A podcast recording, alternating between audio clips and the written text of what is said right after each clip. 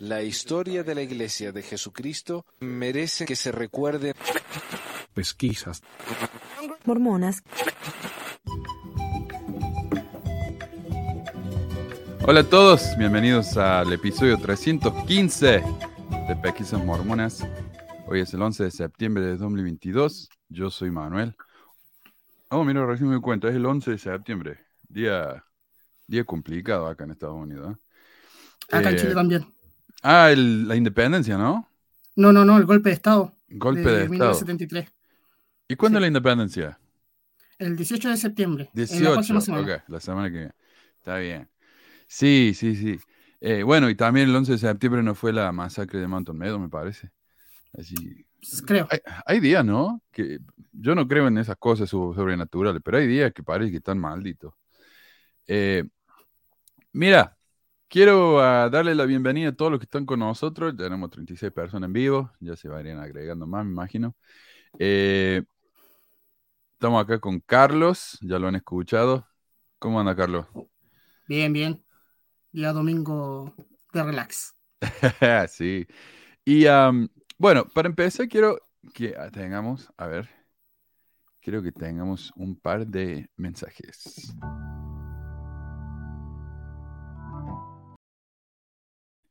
Y tengo el mensaje de un oyente que simplemente lo firmo guion yo. Pero es breve y me gustó lo que, lo que tiene que agregar, así que acá les va. Hola Manuel, ¿qué tal? Te saludo desde Colima, México. Mi nombre es Javier. Fui miembro activo SUD durante alrededor de 13 años, aproximadamente del año 2008 al 2021. En el año 2021 decidí salir de la, de la iglesia, dejar de asistir. Aún mi, mi nombre está en los registros. Al igual mi esposa decidió también dejar de asistir a la iglesia. Yo siempre fui el típico miembro sud que entraba a los grupos de Facebook en los que se critica a la iglesia a discutir y defender la iglesia. Me sentía completamente seguro de mi fe y aseguraba tener un testimonio de Dios de que la iglesia era verdadera. Con el tiempo eso empezó a cambiar. El primer duro golpe que recibí fue con el libro de Santos. Yo estaba ansioso de que saliera en español para leerlo y en cuanto salió lo empecé a leer fue como un balde de agua fría, porque todo lo que yo he visto en páginas antimormonas, específicamente lo primero fue la piedra en el sombrero, que yo sabía de ese tema, pero siempre lo descartaba en mi mente como, ah, es una mentira, un invento de los antimormones. Y porque no lo encontraba en otros libros de historia de la iglesia. Tenía un libro de instituto que se llama Historia de la Iglesia en la, dispensa- en la dispensación del cumplimiento de los tiempos y allí no se menciona nada de la piedra en el sombrero. Entonces de repente verlo ahí y luego ver el ensayo de la traducción del libro de Mormón donde habla y de que las planchas no eran vistas por José Smith a través de los objetos que se habían guardado junto con ellas para traducirlos, sino que una piedra con la que buscaba tesoros fue como que ahí empezó a derrumbarse todo. Eso me llevó a investigar y, e indagar más. Y es cuando también me enteré sobre la poliandria de José Smith. Y ese fue otro tema así que sacudió los cimientos de mi fe. Yo siempre había creído que la iglesia era verdadera, pero ignoraba todos esos elementos tan problemáticos de la historia de la iglesia. Que la investidura en el templo es una, una copia de las ceremonias masónicas, por lo menos en el simbolismo y en la forma. Y entonces empezar a, a ver que la iglesia poco a poco hablaba de esos temas, cuando antes no decía nada. Poco a poco empezó a hablar más abiertamente de ellos y ver que los de más fe en el Facebook empezaron a publicar videos con excusas para todo eso. Dije, bueno, están excusando todo eso porque es verdad. Y eso me llevó a, dudar por completo de, de todo. Y ya para no hacerlo largo, cuando empezamos a dejar de asistir, pues recibimos la visita de un 70, hubo una conferencia de estaca y vino un 70 de área a la casa. Y pues teníamos cierta expectativa de que él tal vez pudiera darnos unas muy buenas respuestas y, y poder quedar satisfechos y continuar nuestra vida mormona como si nada. Pero ¿cuál fue nuestra sorpresa? que el Elder vino del 70 junto con el presidente Estaca, ¿cuál fue nuestra sorpresa? Que eran completamente ignorantes de los temas. Completamente ignorantes. Nos quedamos con la sensación de el presidente de Estaca, la autoridad máxima aquí en la Estaca Colima, porque solamente hay una Estaca, y un 70 de área que tiene 45 años con miembros de la iglesia, no saben. Y si saben, están mintiendo deliberadamente. Porque cuando le externé que José Smith se había casado con mujeres casadas, el 70 me dijo tajantemente, eso es mentira. Pero yo ya había visto la información y corroborado todo. Me di cuenta de que hay una gran ignorancia. Aún líderes y miembros de ellos son completamente ignorantes. Siguen manteniendo su fe porque está basada en una historia mentirosa, contada de manera amañada para que todos esos problemas se, se dejen a un lado, o sea, no, no se reflexiona en ellos. También al ver todos los cambios que ha tenido tiene convenios, el libro de Mormón, se me vino un cúmulo de evidencia que definitivamente no pude seguir sosteniendo la fe. Tendría que ser muy ciego y puedo usar la palabra tonto para seguir creyendo en algo que es evidentemente falso. Y pues ya decidimos salir y, ya no he tenido contacto con miembros de la iglesia porque cuando me vinieron a visitar yo inmediatamente les empezaba a presentar la evidencia y mejor optaron por dejarnos de visitar. bueno Manuel, esta es mi pequeña historia. Saludos.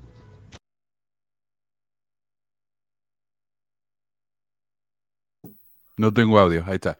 Muchísimas, sí, muchísimas gracias. Si ustedes quisieran mandar sus historias, si son breves, así como esta, cinco minutos menos, yo las toco en el programa. Y si no, las publico como sus propias historias. Uh, lo saqué Carlos. Perdón, quería sacar el video. Ahí está. Eh, mándenme también por, por WhatsApp. Y también si alguien quisiera participar en el programa, eh, mándenme la, eh, un, también un mensaje por WhatsApp, tal vez un audio para ver cómo suenan y vemos. Eh, también que te quería decir, Carlos, después ponerme la, no sé si la tengo acá. Sí, el, oh, lo saqué. Me gustaría que también nos juntemos por Zoom. Después, si tengo un minuto, voy a preparar el, el link y se los dejo ahí. Eh, y Becky, gracias Becky, qué grande. ¿Sabes que la semana pasada, creo que les comenté un par de semanas cuando puse el video ese del, del empleado mormón que fue a la radio a hablar? Eh, y me demonetizaron el, inmediatamente, ¿viste? Me dijeron, eh, copyright. Me lo demonetizaron y, y yo apelé y todavía está en apelación. El, porque uno, yo tengo el derecho de publicarlo así como está, según la regla de YouTube, pero no les gustó, ¿viste? Así que bueno. Depende de qué cosa pongas. Sí, no sé, para ser honesto con la iglesia, ellos nunca me hicieron eso. Eh, una vez no. Bueno, y los de los de más fe no les gustó cuando subí el video de ellos de del sacerdocio de los negros. Pero lo subía entero. Eso lo subía entero, así que admito que estuve mal. Pero quería que la gente lo viera, porque digo, pobre, la gente no va a saber por qué sacerdocio de los negros se prohibió. Eh, quiero compartir más eh, mensajes, a ver si tengo acá una presentación con algunas pantallas. La semana que viene quiero mostrar más, porque realmente algunos mensajes que me mandan los mormones son increíbles. No por el odio, sino por la, rareza de la lógica de los comentarios que, me mandan. A ver, hay uno, mira, este, este de, un, de oyente fiel, qué sé yo, no sé, me parece a mí, dice Miguel. Hola Manuel, sigo tu canal con gusto, pero me recomendaría mucho que te rasures la barba. Digo, ay, mierda. Es, es poco estético para la cámara. Por favor. Ah, mira, acá, Telma, con Seikao. No sé, me parece que no es real esto. Eh, dice, como mormón que soy, ah, es un hombre, trato de actuar como aprendí en las escrituras, en el libro de Mormón. ¿Dónde está la música? Porque esto necesita música eventualmente. Ok. okay. Eh, orando por aquellos que quieren hacer daño. Ah, pero... eh, como mormón que soy, trato de actuar como aprendí de las escrituras en el libro de Mormón, orando por aquellos que quieren hacer daño. ridiculizándonos y burlándonos de nuestras creencias y de nuestros líderes ancianos. Tengo caridad con vosotros, porque como hijos de Mosía, no puedo ver que sufráis por los errores de algunos, disfrazados de lobos dentro de la iglesia, o por los errores de la propia naturaleza humana del hombre. O sea, acá está diciendo básicamente que nos fuimos de la iglesia porque estamos ofendidos. Ah, gracias Siempre por lo, Siempre, por los siempre lo mismo. Sí, Estamos no- ofendidos, no, no comprendemos el- no comprendemos la doctrina, que queremos pecar. somos tan estúpidos, ¿no? Que obviamente Sí. no, no sabemos distinguir. eh, bueno, Eh, el Salvador mismo sufrió la mayor traición por parte de un miembro de su propia iglesia. O por los errores de la propia naturaleza. No, ¿eh? Eh, Judas, y tampoco fue fácil para él. No los voy a juzgar, porque eso depende del Padre Celestial. Ay, me encanta. No los voy a juzgar, dice. Eh, y depende de hacer, del Salvador hacerlo. Pero quiero dejar consistencia aquí de mi tristeza por cada historia de personas sinceras que salieron de la iglesia y buscan encontrarse a sí mismas. Claro, es muy triste que uno salga de la iglesia y se quiera encontrar a sí mismo. Eso es muy, muy trágico para este hombre. Mira qué triste. Yo que creo está. que lo, yo creo que lo triste para ellos es que uno empieza a pensar afuera del tiesto, que empiece Sí. como a, a, a meditar, decir, esto no me cuadra, esto no, esto no me lo contaron, ¿será verdad esto? Entonces, ellos como están encu- encasillados dentro ya de, de la cajita, ellos dicen, no, ellos están locos, o ellos no, ellos están mal. Pero el tiempo no qué da la razón, mira. yo creo. Esto me hace acordar una que, que conocí que me decía que el, consejero del obispo le dijo, perdón, ¿usted, ¿usted está dudando de la iglesia porque no encaja con la lógica? O sea, estaba, estaba sorprendidísimo el tipo. Pero, pero ¿cómo puede dejar de creer en la iglesia? Porque no es lógica. O sea, eh, a ella no le entra, ¿viste? Que sea todo ilógico. Bueno, pero total es de, es de Dios, las cosas de Dios no tienen mucha lógica. Eh, bueno, a él le molesta que uno trate de encontrarse a sí mismo. Eso es algo muy malo. Y acá se pone bien dramático. Sé que no es fácil ser juzgado. He pasado por muchas, por mucho en mi vida, pero a pesar de todo lo que dice el mundo, mis experiencias espirituales son reales y no las puedo negar. Lo que está tratando de probarse a sí mismo es que tomó la decisión correcta cuando dejó la iglesia. Entonces quiere probar que esta doctrina está realmente equivocada, que estos líderes tienen fallas. Ay, acá voy a hablar como la conferencia. Que este libro está inventado. Porque en el fondo no puedes mantenerte alejado de este mundo eclesiástico. Es demasiado abrumador para no ser verdad. Testifico que a pesar de todos los errores humanos, esta sigue siendo y siempre ha sido la obra del Señor. Todo sucede con su permiso. Es tan largo que ya me perdí. Ah. Ah, él ama a todos sus hijos, los de adentro y los de afuera. Él espera que vengamos a Él y confiemos en Él y dependamos de Él. Si tienes duda, pregunta al mayor de todos sobre tus dudas. Ora de nuevo. Sería tan fácil si todo en el Evangelio se explicara por sí mismo y todos fueran perfectos. Lo que estás haciendo está mal. Le estás faltando el respeto a la gente. Podemos discrepar, pero sin burlarnos de los demás. Existe la libertad religiosa. Somos libres de creer lo que queramos. Eres libre de expresarte, siempre y cuando no ofendas a otras personas. Vi que te gusta el tema LGBT. Deberías estar hablando de todas las iglesias que profesan el matrimonio entre un hombre y una mujer. Por favor, ayuden a la gente. Ayúdense unos a otros. Hay mucho odio en el mundo. No hagáis el plan del enemigo de esparcir más discurso de odio entre la gente. Siempre trato de pensar en lo que haría El Salvador. Seguro que vendría a hablar conmigo, por favor, de nuevo. La verdad existe. Y sí, la verdad existe, nunca dijimos que no. Pero me da tanta gracia que dice, no lo juzgo, lo que están haciendo está mal. Eh, y eso de... Todos dicen lo mismo, todos dicen lo mismo. eh, no te juzgo, pero No estás juzgo. mal. Vuelve a la iglesia. No te juzgo, pero te fuiste porque estás ofendido. Sí, está bien. Eh, Eh, me encanta. Y dice, no se burlen. Y acá eh, alguien le comentó, a ver, sácame el, el mensaje ese. Kaina Smith le puso, si algo es ridículo, hay la posibilidad de que sea ridiculizado. Ahí está. Eh, después otro me dijo, oh, no lo puse, pucha. Bueno, eh, Sí, no está. Otro me dijo, deja de atacar a la iglesia del Señor, no sea que Él te reprenda con maldición grande. Y le dije, bueno, mañana la dejo. Y se me ofendió. Dice, no tomes a juego mis palabras, porque en verdad te digo, rompiste más de un convenio con el Señor. Y Él lo ha dicho, más le valiera no haberme conocido. Deberías saberlo, tú que fuiste parte de su iglesia y se supone que conocisteis, conoces las sagradas escrituras.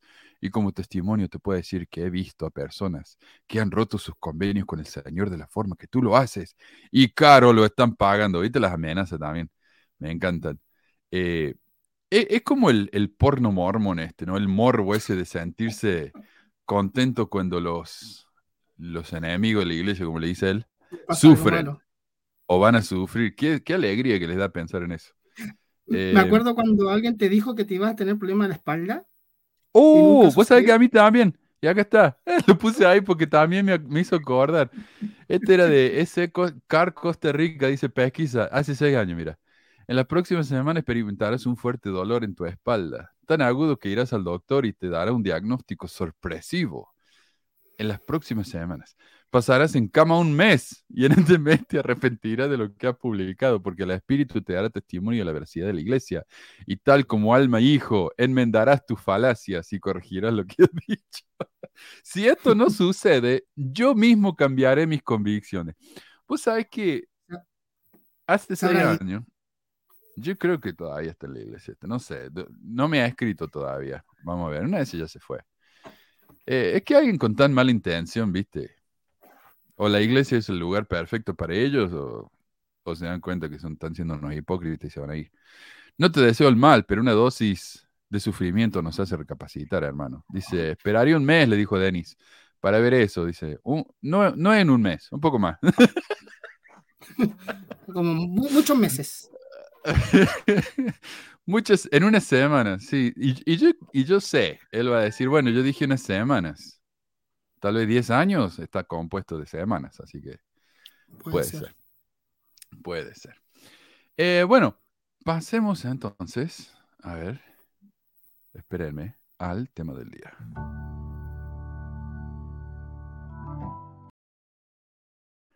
Bien, ya que le voy a poner un poco de Gracias. Eh, resulta, bueno, nosotros, eh, como dijo alguien acá, ya hemos hablado de varias de las esposas de José Smith y eventualmente me gustaría hablar de todas. Eh, ha tenido más de 30, yo creo que, que hablamos de unas 10 o menos. uh, mira lo que dice acá. ¿Qué leí acá? Omar. Dice, cuando me divorcié y dejé de ir a la iglesia, toda la familia de mi ex me maldijo, ahora se enojan porque me fue bien. No, ¿qué dijo otro?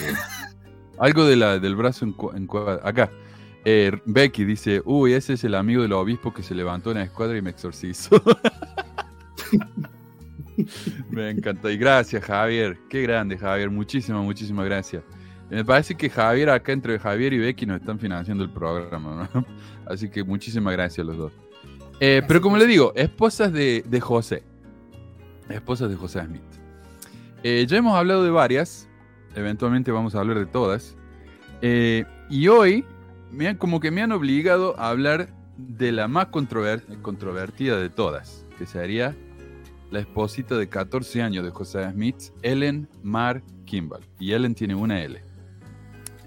Y la siguiente breve biografía de Kimball viene del sitio thewifeofjosephsmith.com. Y dice, en 1843, el apóstol Everse Kimball tuvo una conversación importante con su única hija, Ellen Mar, de 14 años. Ella escribió, esta mujer escribió muchísimo acerca de, la poligamia. Eventualmente la defendió mucho y fue una gran fiel eh, defensora de, de la poligamia. Y ella escribió, sin preliminares, mi padre me preguntó si le creería si me decía que estaba bien que los hombres casados tomaran a otras esposas. Mi primer impulso fue la ira. Mi sensibilidad fue tocada dolorosamente. Sentía tal sensación de daño personal y disgusto, porque mencionarme tal cosa me pareció del todo indigno por parte de mi padre. Y tan rápido como él habló le respondí, breve y enfáticamente, no lo haría. Esa fue la primera vez que manifesté abiertamente ira hacia él. Luego comenzó a hablar seriamente y razonó y me explicó el principio y por qué iba a ser establecido de nuevo sobre la tierra. Esto tuvo un efecto similar al impacto repentino de un pequeño terremoto. Entonces padre me preguntó si me sellaría con José y me dejó reflexionar sobre ello durante las próximas 24 horas. Yo estaba escéptica, un minuto creía, luego dudaba. Pensé en el amor y la ternura que él sentía por su única hija, está hablando de su papá Ever, y supe que no la desecharía. Y esta era la única prueba fehaciente que tenía de que era verdad. O sea, la única razón por la que ella creyó en la poligamia, y ella sigue hablando de esto hasta el fin de su vida, eh, es porque su padre le dijo que era verdad. Así que, y, y ella dice, si mi padre, que me amaba tanto, pensaba que la poligamia era verdadera y pensaba que yo debía practicarla, tiene que haber sido verdad, porque mi papá no desearía, no me habría deseado el mal. Esa es su lógica, y la lógica que sigue usando siempre. Em, sabía que me amaba demasiado como para enseñarme algo que no fuera estrictamente puro, virtuoso y exaltado en sus tendencias. Y nadie más podría haberme influenciado en ese momento o haberme llevado a aceptar una doctrina tan absolutamente repugnante y tan contraria a todas nuestras ideas y tradiciones anteriores. Sin que Ellen Mar lo supiera, Ever y José ya habían discutido la posibilidad de que Ellen Mar se convirtiera en una de las esposas de José. O sea, el papá la estaba preparando cuando le dijo eso. Eh, el papá ya se la había ofrecido a José. El papá vivía la poligamia también, ¿no? El papá de ella también vivía eh, la poligamia, ¿no? Sí, cuando esto sucedió, eh, él ya tenía una esposa plural, una. Y vamos a hablar de eso más adelante también, eh, de la situación de él con la poligamia. A ver. Mm, Ever simplemente estaba buscando su confirmación. Ellen recuerda, teniendo un gran deseo de estar conectado con el profeta José, me ofreció a él. Ah, esto lo supe después de la boca propia del profeta. Mi padre tenía un solo cordero, pero de buen grado lo puso sobre el altar. Entonces ahí mismo ella lo ve como un sacrificio de ella. La están sacrificando a ella por la poligamia. Pero fíjate lo que dice ahí. Teniendo un gran deseo de estar conectado con el profeta José, me ofreció a él. Antes de que él hablara con la hija, él ya la había ofrecido. A la mañana siguiente, José, dale. ¿Cuál era el modo operandi de José? Era, iba, iba por las casas, eh, no sé, hablaba con los papás, era como, no sé, como los, los, papás, los padres. Él tenía. ¿Cómo se le ofrecían?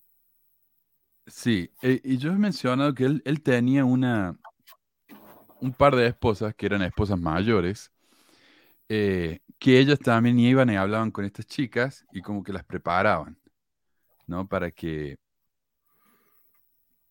para que se unieran a la, a la poligamia, pero... Eh, sí, y hablaba con, oh, por supuesto, hablaba con los Y si eran mayores, hablaba con, ellas mismas. Hablaba con las mujeres mismas y mandaba a sus, a, sus esposas que, como digo, las preparaban para esta situación. Eh, no sé, es... para mí, uh, gracias, gracias Giovanna también por la donación. ¿Qué es eso? ¿Es dinero chileno? ¿O qué es eso? Una luquita, son, son mil pesos chilenos. CLP, CLP chileno. Ok. gracias, Giovanna. Muchísimas gracias. Eh, ¿Qué decía? Eh, sí, así era. Entonces, si eran bien jovencitas, hablaba con los padres, con los hermanos. Si eran mayores, hablaba con ellas directamente. Y si no estaban seguras, le mandaba a, su, a sus esposas mayores para que las convencieran. Era así. Eh, muchas veces, por supuesto, les decía que si no se casaban con él, un ángel lo iba a destruir a él. No a ellas, al menos tenía ese gusto, ¿no? De buen gusto de no, no amenazarlas a ellas, sino que era más agresivo, pasivo, bien a lo mormon, ¿viste? Mira, yo no te estoy diciendo lo que tenés que hacer, pero si no te casas conmigo, un ángel me va a matar. Y yo soy el profeta, así que no sé. Es cuestión tuya si quieres que el mundo se quede sin el profeta de Dios. Eh, a la mañana siguiente, Sí. A la mañana siguiente, José visitó el hogar de los Kimball. Él explicó el principio del matrimonio celestial, después de lo cual me dijo, si das este paso, garantizarás tu salvación y exaltación eternas y la de la casa de tu padre y de todos tus parientes. Entonces está, Una nena de 14 años a la que el profeta le dice, si te casas conmigo, vos y toda tu familia se van a salvar.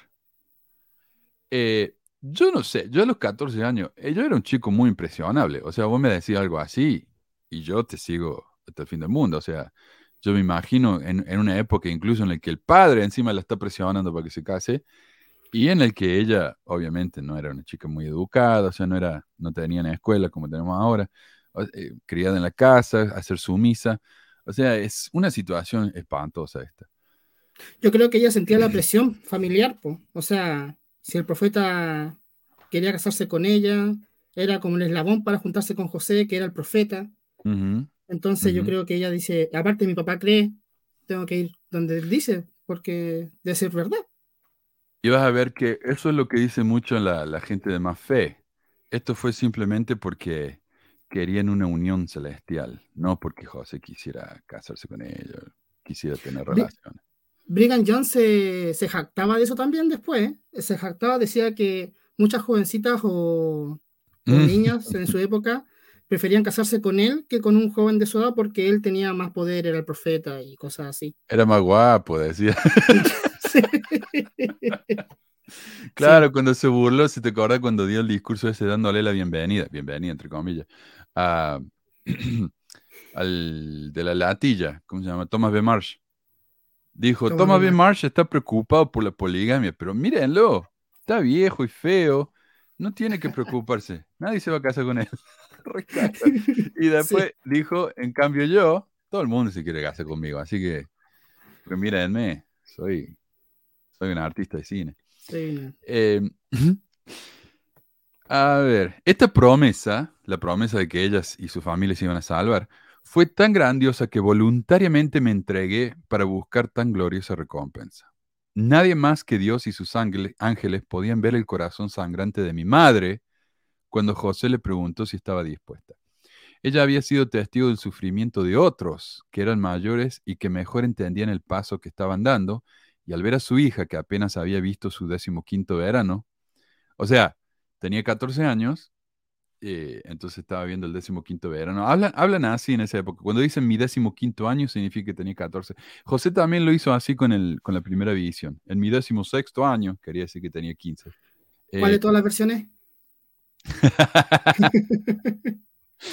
Ella había sido testigo del sufrimiento, bla, bla, bla. eh, siguiendo por el camino espinoso, vio en su mente la miseria que de seguro iba a llegar, pero todo estaba oculto para mí. La miseria que de seguro iba a llegar. Esto ella está hablando ya como mujer grande.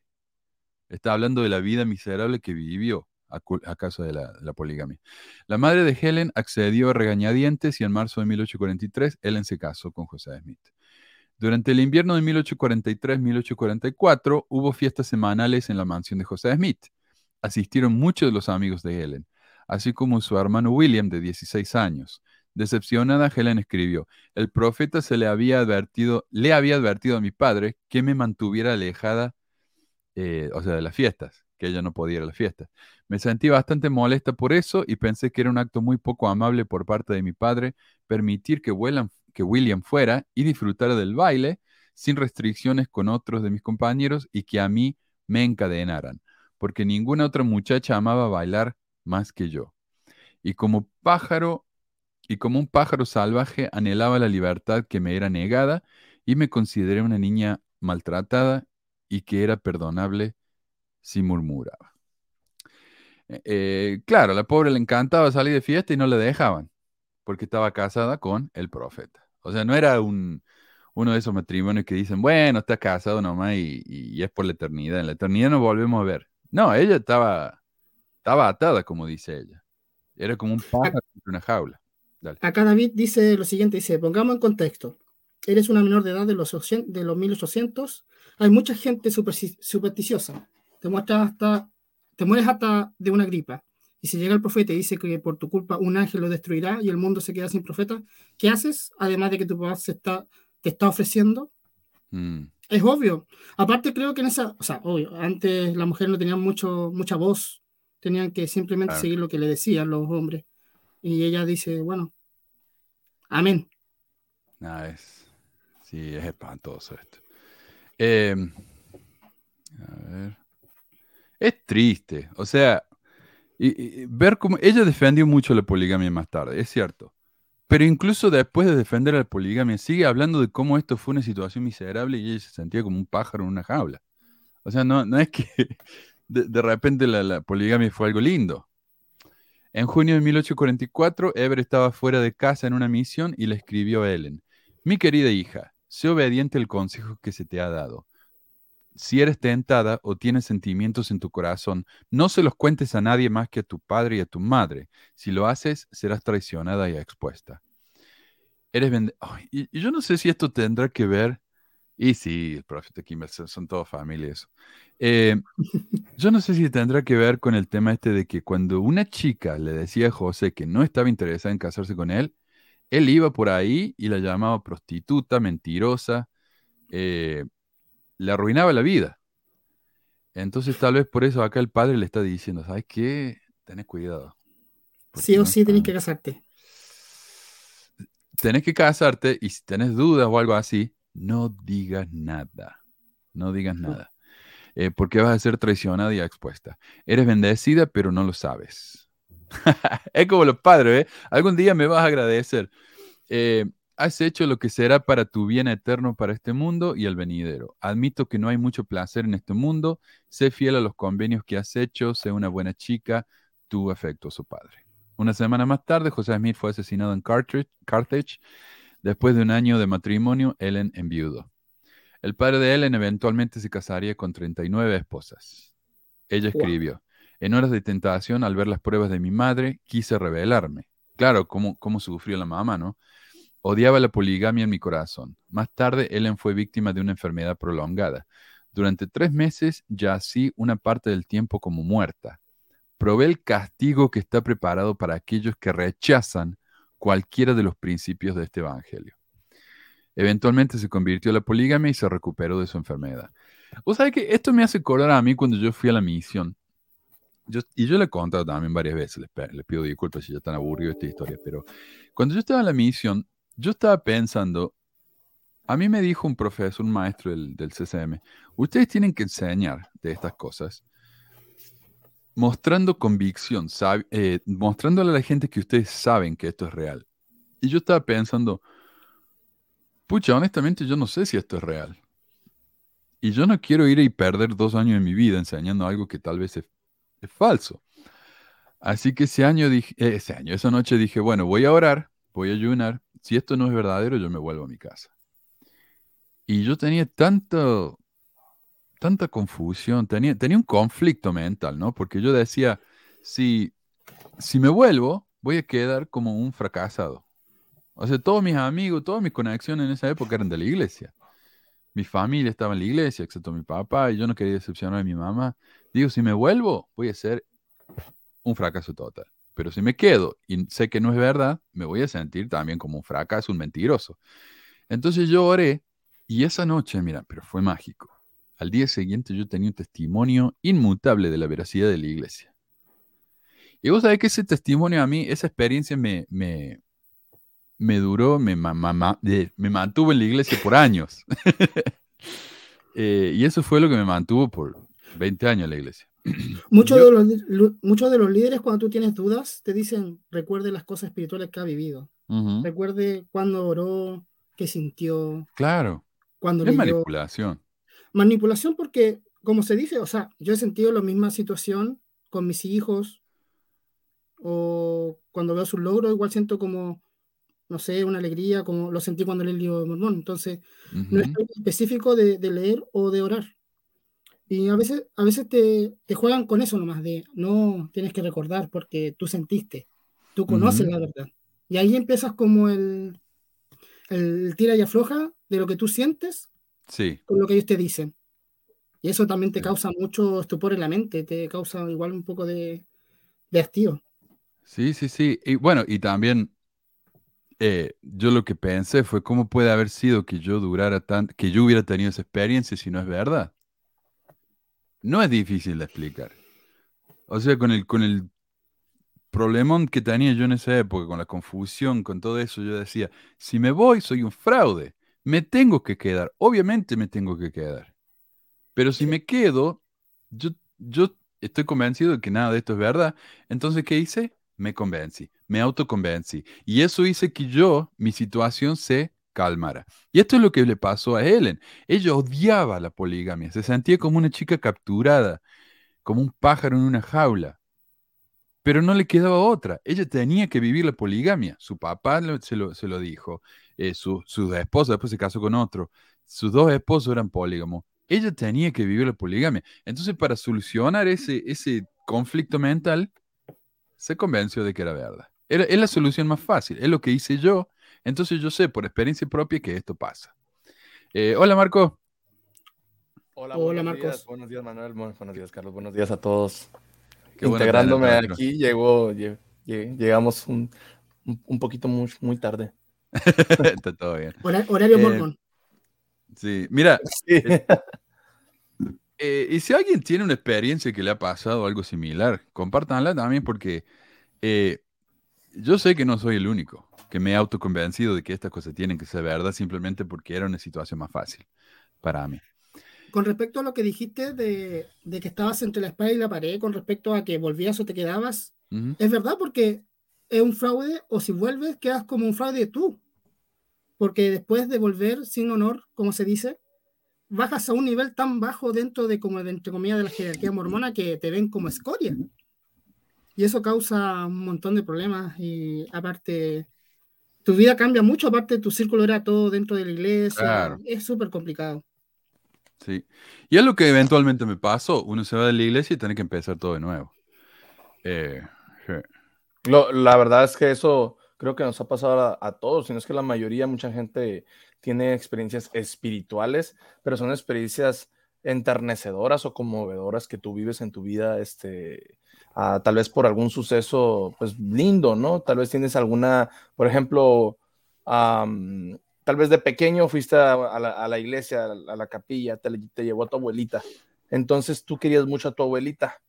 Después este, tu abuelita fallece y tú dejas de ir a la capilla, pero tú te quedas con esa imagen en tu cerebro de que en algún momento fuiste a ese lugar con tu abuelita y tú, tú, tú sentiste bien, amabas a tu abuelita. Entonces llegan los misioneros, te empiezan a enseñar, te invitan a la iglesia, tú entras a la iglesia y dices, hey, recuerdo este lugar, aquí estuve con mi abuelita siento muy bien, o sea, siente, apelas a la melancolía, a esos sentimientos y dices, es el Espíritu de Dios, es el Espíritu Santo.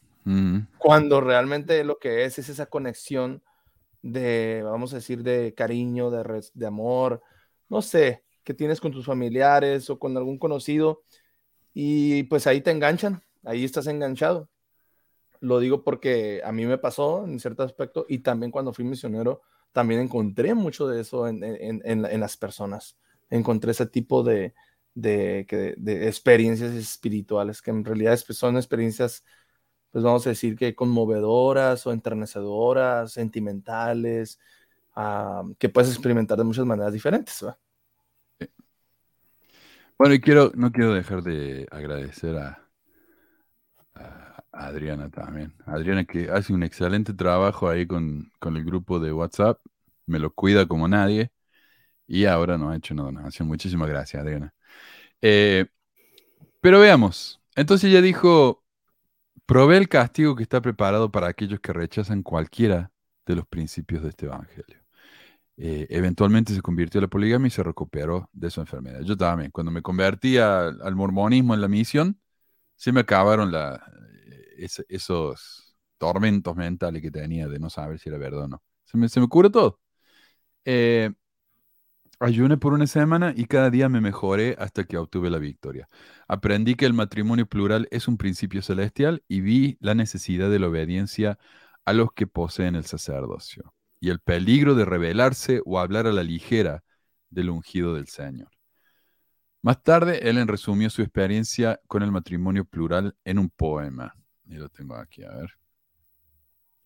Pensé, a través de esta vida, que mi tiempo sería mío. El paso que ahora estoy dando es solo por la eternidad. Nadie necesita ser más sabia. A través del tiempo, seré libre. Y como ha sido el pasado, el futuro seguirá siendo. A mi corazón cándido, libre de preocupaciones mundanas y lleno de felices esperanzas y visiones juveniles raras, el mundo parecía brillante, las nubes amenazantes se ocultaron de la vista y todo parecía justo. Eh, uh, pero los ángeles compas- compasivos lloraron, vieron a mis amigos, a mis jóvenes amigos volverse fríos y tímidos. Y dardos venenosos de lenguas calumniosas fueron lanzados, corazón ignorante, en tu sacrificio generoso. No sopesaste el costo, ni supiste el amargo precio. Tus felices sueños al terminar también serán condenados a ser excluidos de las escenas sociales por este tu destino. Y sobre tus tristes recuerdos de dulce alegrías difuntas, tu corazón enfermo meditará e imaginará futuros males. Y como un pájaro encadenado con corazón salvaje y anhelante, todos los días suspirarás por la libertad y murmurarás por tu suerte. Pero si pudieras ver el futuro y contemplar esa gloriosa corona, esperándote en el cielo, no llorarías ni te lamentarías. Puro y exaltado fue el objetivo de tu Padre. Él vio una gloria en obedecer esta ley, esta alta ley celestial. Porque para los miles que han muerto sin la luz, traeré alegría eterna y haré tu corona más brillante. Me habría enseñado a reverenciar al profeta de Dios y a recibir cada palabra como la palabra del Señor. Pero si esto no hubiera salido de la boca de mi querido Padre, nunca las habría recibido como la verdad sagrada de Dios. Y esto es lo que dije, ¿no? La única razón por la que... Eh, uh, Bitcoin, no, absolutamente no. Bitcoin, eh, ¿qué es la otra? Cuando me, me ofrecen Bitcoin, yo inmediatamente pienso que me están tratando de estafar. Y la otra es Bitcoin y ¿cómo es la otra? Cell. Z-L-L-L. No, no, no, no, no. Si no pueden hacer PayPal, ni se molesten. Yo les agradezco. Eh, entonces estamos hablando, ¿no? De que, hola, Meli. Eh, bienvenida. Eh, llegamos, Hola, hola, Manu. Hola a todos. los, eh, llegamos los ladrones de Gadiantón, tarde. Eh, pero mira, cómo, cómo acá mismo en el poema este ella resume básicamente toda la historia, ¿no? Eh, diciendo, yo creo en esto porque mi padre me lo enseñó, es miserable, es horrible, odio la poligamia, pero en el futuro, en la próxima vida, voy a ser feliz. No sé, o sea, me parece más claro, échale agua, ¿no? O sea, eh, Está muy triste, está, la verdad, este, este poema es como me robaron mi inocencia, mi inocencia. Creo que así Mm. lo- es el mensaje que, que yo, que yo te- obtengo. Me la robaron, o sea, mi inocencia y mi felicidad, mi- esa felicidad de, de- de ser libre y de, de no estar atada. Me imagino un hombre con otras mujeres. Claro, y, ella habla también de la tristeza que sintió su mamá al, vivir la poligamia, qué duro que fue. O sea, es, es espantoso esto. Y, ellos tratan de, obviamente, tienen que tratar de hacerlo ver como algo positivo. Eh, a mí me parece que este poema muestra a una mujer mayor que vivió toda su vida, desde una edad extremadamente temprana, dentro de una institución muy, muy machista, que su persona y sus deseos fueron siempre relegados a la de los hombres en su vida. Su padre y sus esposos, quienes les enseñaron desde siempre que para ser salvada debía participar de la poligamia. Esta es una mujer que está justificando al final de su vida una vida básicamente desperdiciada, convenciéndose a sí misma de que al vivir la poligamia, tal como su padre se la enseñó, va a recibir una gran recompensa celestial. Al escuchar sentí que ella estaba resignada A, a vivir Claro. esa vida y, y esperar Claro. lo mejor en la próxima, porque dice que después viene lo mejor y, y qué triste por ella, porque no, yo creo que no creía lo que su papá le decía y aún así tenía que cumplir Sí. y esperar. Y sí, como dicen, cuando la vida te da, te da limones, hace limonada, ¿no? Eh, eso es lo que está tratando de hacer ella acá. Eh, yo no sé dónde está acá. Acá está. Eh, el eh, ¿qué iba a decir? El poema dice, el paso que ahora estoy dando es solo por la eternidad. La iglesia usa ese, esa frasecita, y ya van a ver, eh, como, como evidencia de que ella nunca tuvo sexo con José. Pero ya vamos a hablar más de eso. Pero a mí me parece que lo que está diciendo es que los sufrimientos que está pasando en esta vida van a traerle una recompensa en la próxima. Más tarde lo confirma cuando dice, si pudieras ver el futuro y contemplar esa gloriosa corona, eh, esperándote en el cielo, no llorarías ni te lamentarías. Por ahí está. Mi Eh, presidente en misión decía algo así de que si pudieran ver las eternidades, ver hacia las eternidades, este, podríamos hacer las cosas más sin, sin quejarse. ¿verdad? Porque íbamos a ver más allá de las eternidades. Pe- algo Sí. así también dijo Smith una vez, ¿no? Que si pudieran ver, aunque sea el reino celestial, la gente no pecaría o una cosa así. No querrían volver a esta vida, sí. Eh, se querrían Ujú. morir inmediatamente. Claro, si pudieras ver el futuro y contemplar esa gloriosa corona esperándote en el cielo, no llorarías ni te lamentarías. Pero no la ve, simplemente puede imaginársela. Eh, ¿qué más? Agrega que, no, que se le enseñó a tomar la palabra del profeta como la voluntad del Señor y que si su padre no lo hubiera doctrinado, nunca lo habría aceptado. No es de extrañarnos que una mujer que vivió una vida muy difícil la remató justificando sus decisiones, las cuales realmente no fueron sus decisiones, sino determinaciones hechas por los hombres a su alrededor. Ahora, si yo me, si digamos, si yo me cambiaba de opinión y decía, no, mira, yo no puedo seguir en la misión, eh, no estoy convencido, me quiero volver. Hubiera sido difícil por un tiempo, pero mi familia me hubiera aceptado, mi mamá tampoco era fanática, mi papá no era miembro, o sea, hubiera estado bien. Pero esta mujer, ¿qué hacía? O sea, su familia entera, su, su- entorno, su sociedad, su comunidad, todo era miembro de la iglesia. Si ella se va, termina con nada, termina en la calle y tienen que empezar todo de nuevo en una sociedad en la que las mujeres no tenían muchos derechos. Entonces no era, era, si era difícil para mí, era muchísimo más difícil para ella. Claro, sí. Era una obligación. Claro. Claro, claro. Mira, eh, hay una de las esposas de Brigham Young que se fue, la que escribió el libro, ¿no? La, eh, y ella solamente pudo hacerlo porque tuvo el apoyo de gente que dijo, mira, si te vas de la iglesia, eh, básicamente John C. Le dijo, yo te doy un contrato para que hagamos un tour hablando mal de la, de la iglesia. Y así ella pudo hacerlo, ¿no? Así que, pero muchos no tienen esa oportunidad. Eh, ahora, la semana pasada, los demás fe publicaron un cumpleaños, para mi cumpleaños básicamente, un video tratando de explicar la situación de Ellen. Por supuesto, este video, como ya me decepcioné mucho yo con el video del, del sacerdocio negro, ¿no? Porque decían, mira qué valiente la chica está hablando del sacerdocio y dando su opinión.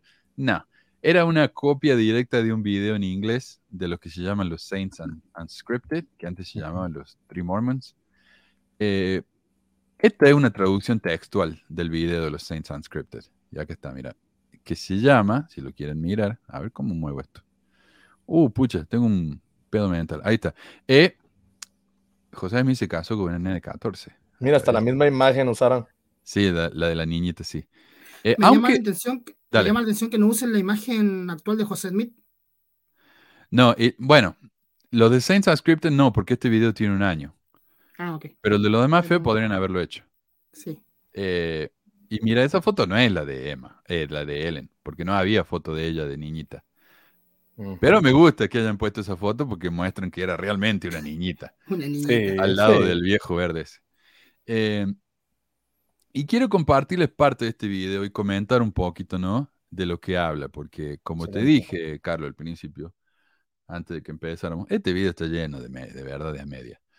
Así que bueno, empecemos.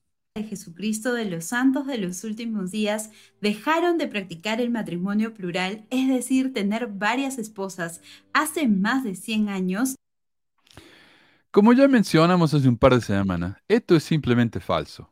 La declaración oficial, la primera, fue publicada en 1890, en lo que los líderes afirmaron dejar de practicar la poligamia, pero la realidad es que casi todos los apóstoles siguieron casándose con más esposas hasta que el hecho fue filtrado y tuvieron que pasar otra declaración en 1904. Ajá. La iglesia trata de justificar esto en su sitio web diciendo, bajo circunstancias excepcionales, se efectuó un reducido número de matrimonios plurales en Estados Unidos entre 1890 y 1904, si bien se desconoce si se había autorizado o no efectuar esos matrimonios en los Estados Unidos. ¿Por qué? Porque se fueron a casar en México. Sí. y ahí es que empezaron las colonias mormonas en México, gracias a esto. Ahora, ¿qué importa si esos matrimonios fueron en los Estados Unidos, en México, en Inglaterra o en la China? El punto es que dijeron que ya no iban a practicar más la poligamia, pero lo siguieron haciendo. Como nota de pie, el artículo este que cite dice, véase por ejemplo, Matías Cowley, Matrimonios. Solemnizados, 1898-1903, pero no nos da un link o una manera de encontrar ese texto. Uno literalmente tiene que ir a Salt Lake, a la biblioteca de la iglesia, meterse ahí y pedir ese documento, que lo más probable es que no te lo dejen. No te lo van a dar. Así que me parece bastante ridículo. Ma- Matías Cowley fue este apóstol que fue excomulgado junto con John Taylor Jr., John Taylor III. Mm, Y entre ellos dos eh, fueron, yo considero los primeros dos apóstoles modernos, por así decirlo, pues de los Mm. 1900, que fueron excomulgados porque nunca quisieron dejar la, la poligamia. la poligamia. Y Eh, gracias, Luciano. También, como siempre, eh, maestro Luciano ahí con su donación. Muchísimas sobre, y sobre todo, de- después de que ellos no dejaron la poligamia, los, nada más lo relevaron del quórum de los doce apóstoles. Más adelante lo, los, los excomulgaron porque nunca la dejaron, pero una vez muerto, ya creo que ya lo habíamos hablado, Manuel, que una vez muerto el, a este hijo de John Taylor, lo perdonaron en una, en una ordenanza y lo Mm. rebautizaron vicariamente y le, le restituyeron sus, sus bendiciones y sus, todas sus ordenanzas cuando ya estaba muerto y excomulgado, porque él nunca dejó de, de, de practicar la poligamia. Entonces, ¿qué, qué, qué mensaje nos daban con esto? Ah, pues, si es hijo de un líder importante y fuiste excomulgado por vivir en tu manera poligámica, no te preocupes, realmente nomás dejamos la poligamia porque el gobierno nos presionó. ¿verdad? Bueno, y, y- y el, el hijo de Brigham Young también sigue, eh, se casó después de 1890, eh, 1890. Así que nada, esto es simplemente falso. Así que ya de entrada el video empieza muy, muy mal. Sigamos. Un tema de considerable controversia es el matrimonio plural de José Smith con Helen Mark Kimball de 14 años. Así que de eso vamos a hablar en este episodio. A este clip, este segmento solamente lo agrego porque hay miembros hasta que hasta el día de hoy dicen que José Smith no se casó con otras mujeres, mucho menos con niñitas de 14. Y acá tenemos a los demás fe admitiendo que eso fue verdad. Bueno, además que el sitio de la iglesia también lo dice. Pero, y, y vos me, cuando, creo que vos me compartiste esto, Marco, que los comentarios, los comentarios en este video, me olvidé de, de agregar eso, pero tal vez lo podemos buscar. Lo- en los comentarios la gente está horrorizada de que hablen ya los, los están los borraron, los están borrando. hubo un comentario, va- varios comentarios, pero hubo un especial de un miembro que dijo, ustedes realmente no son miembros de la iglesia, o sea, diciendo, hablando de los demás fe, son personas infiltradas. Decía, son personas infiltradas que Yo, yo he visto destruir". comentarios que dicen así como, ah, sí, este, ese canal publica de repente cosas que no son muy adecuadas. O yo ya dejé de seguirlo, este, eh, eh, porque publica cosas que no. O sea, sí, los miembros están, no sé si les está haciendo ruido o, si se están decepcionando, espero que sirva de algo. Sí, sí. ¿Sabes? Otro argumento que me han hecho a mí es que algunos me dicen que casarse con una nena de 14 o estar atraído a niñas de 14 años no es pedofilia, sino que es efebofilia. Y yo sé, y escuché un argumento excelente el otro día en un programa que decía, ¿sabes qué? Los únicos que hacen la diferencia entre la pedofilia y la efebofilia son los pedófilos.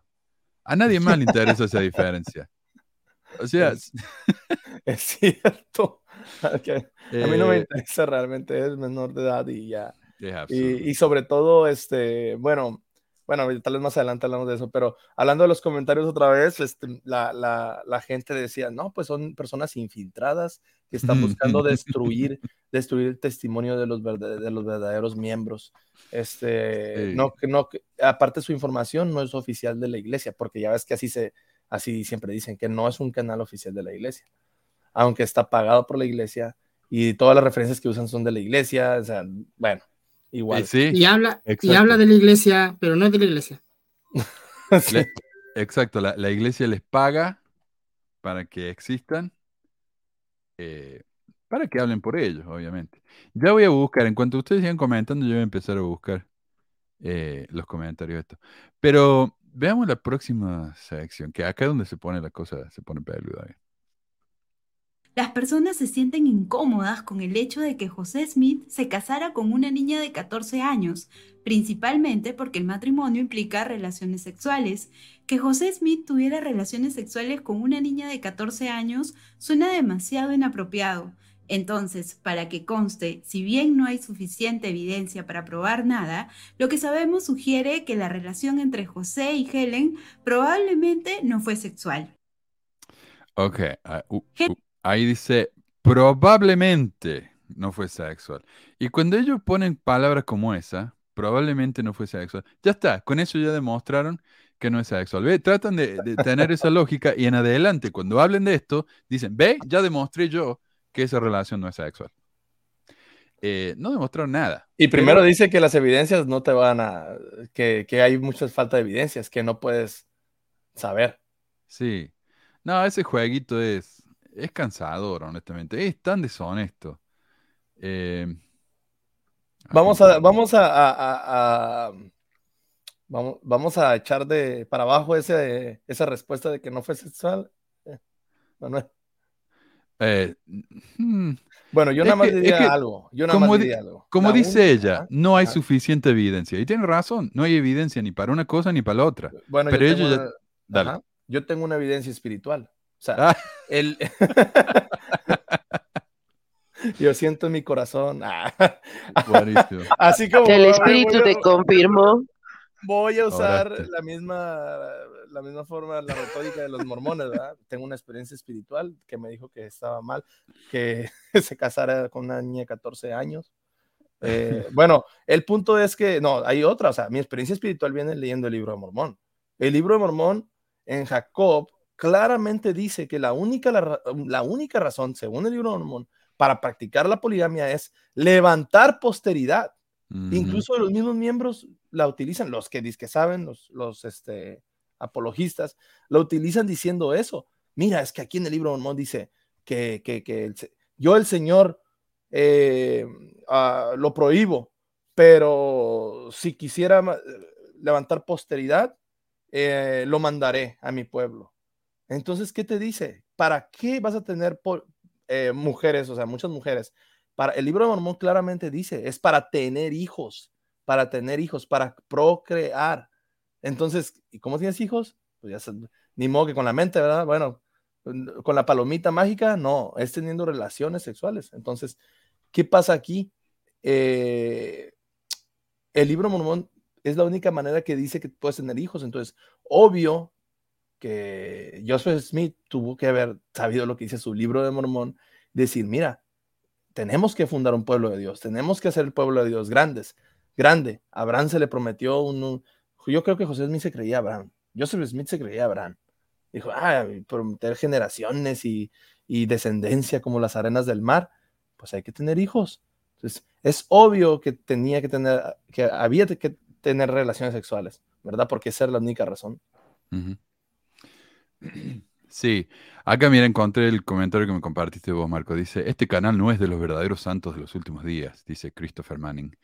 Estos son de aquellos que se in- introducen sutil, que se introducen sutil, para perjudicar a la iglesia con temas controversiales, que solo le, que le compete a los miembros saber, solo a los miembros saber. Este canal no es de, de fiar. Busquen el canal central del libro de no, no.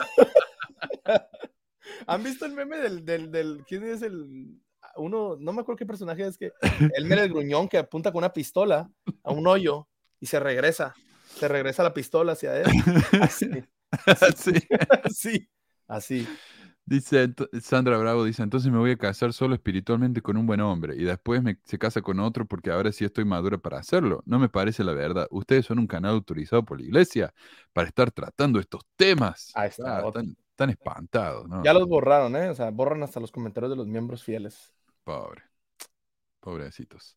Eh, a ver, continuemos. Bueno, y quiero aclarar que aquí ella dice probablemente, no dice definitivamente, no dice 99% probable que no haya sido sexual, simplemente dice probablemente, admitiendo que no hay evidencia de que no haya sido sexual. Y de hecho la evidencia circunstancial lo dice que muy probablemente sí lo fue, que fue una relación sexual. Eh, a ver, ¿qué más dice la...? ¿Sabes que no sé cómo se llama esta chica? Me, si- me siento mal diciéndole la chica. Helen se selló a José unos 13 meses antes de que mataran a José. Durante ese tiempo, Helen siguió viviendo en casa con sus padres. Brian Hales dijo, Helen escribió más sobre el matrimonio plural que cualquier otra escritora del siglo XIX. Defendiendo a José Smith a través de esas páginas, Helen nunca describe ni siquiera una sola vez que estuvo a solas con el profeta sin la presencia de algún acompañante. Ah, para empezar, ella cita a Brian Health. Y Brian Health ha escrito muchísimo sobre la poligamia de José Smith. Tiene un libro de cuatro volúmenes, creo. Eh, lo que sí, a mí me da gracia porque la iglesia critica a, a- ¿cómo se llama? Eh, Krakauer por el, por el libro este, por mandato del cielo, diciendo que no es un historiador. Ustedes, adivinen ustedes de qué trabaja el, el- el gran en, eh, biógrafo de la poligamia de José Smith, Brian Health. Mm.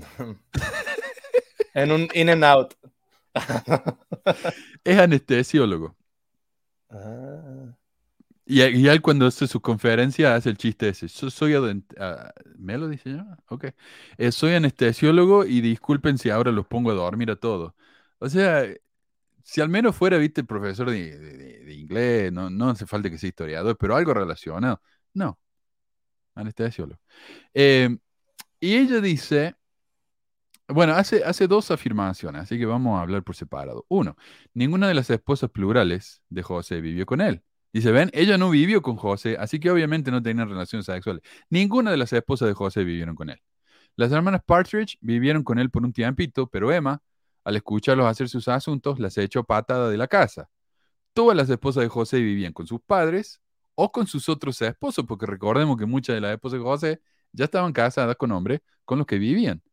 Emily Partridge escribió de la situación que Emma usó todos los medios a su alcance para herirnos a los ojos de su esposo y de los demás, y como consecuencia de su abuso nos vimos obligadas a dejar la ciudad para complacerla. Pero las cosas se desestimaron y permanecimos en Nabu. Mi hermana Eliza encontró un hogar con la familia del hermano Joseph Coolidge y yo me fui a vivir con la hermana Sylvia Lyons, otra de las esposas de José.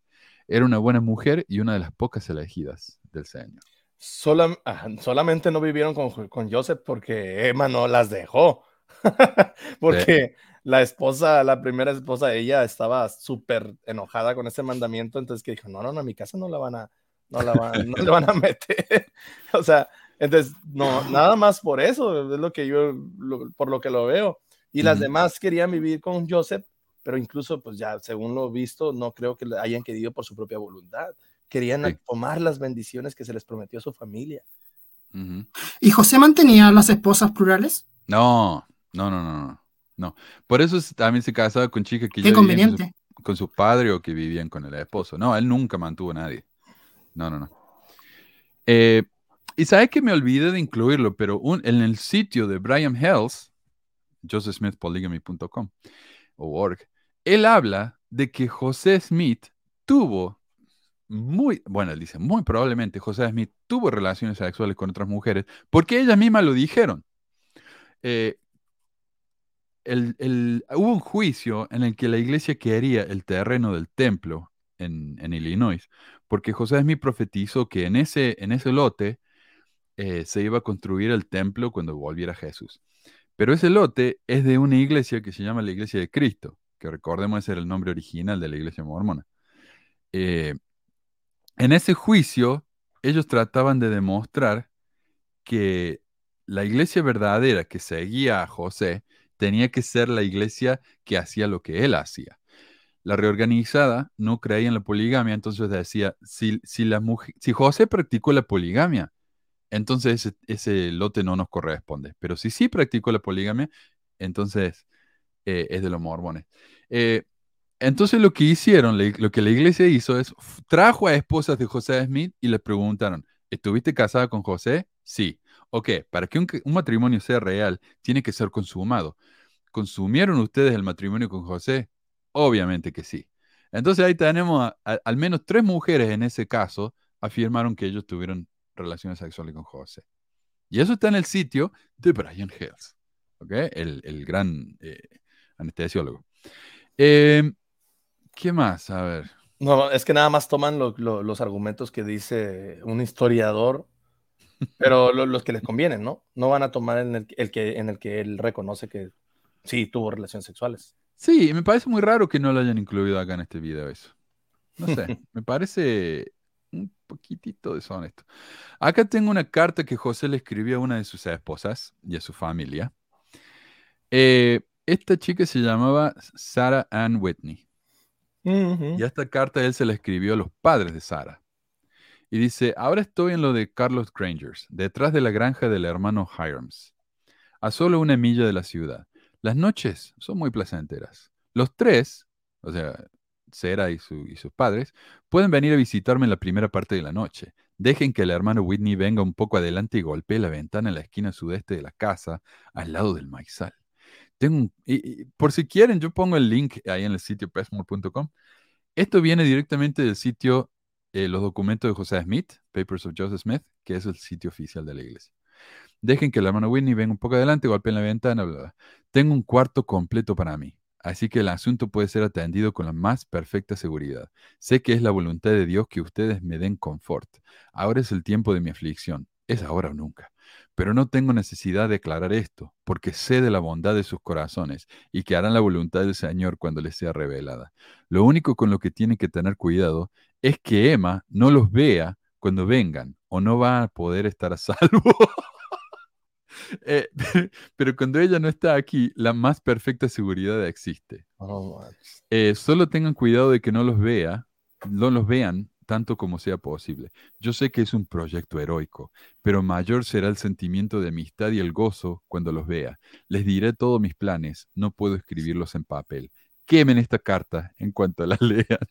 Manténgala, No. tipo, viste, el inspector Gadget. Eh, manténgala encerrada en sus pechos, de eso depende de mi vida.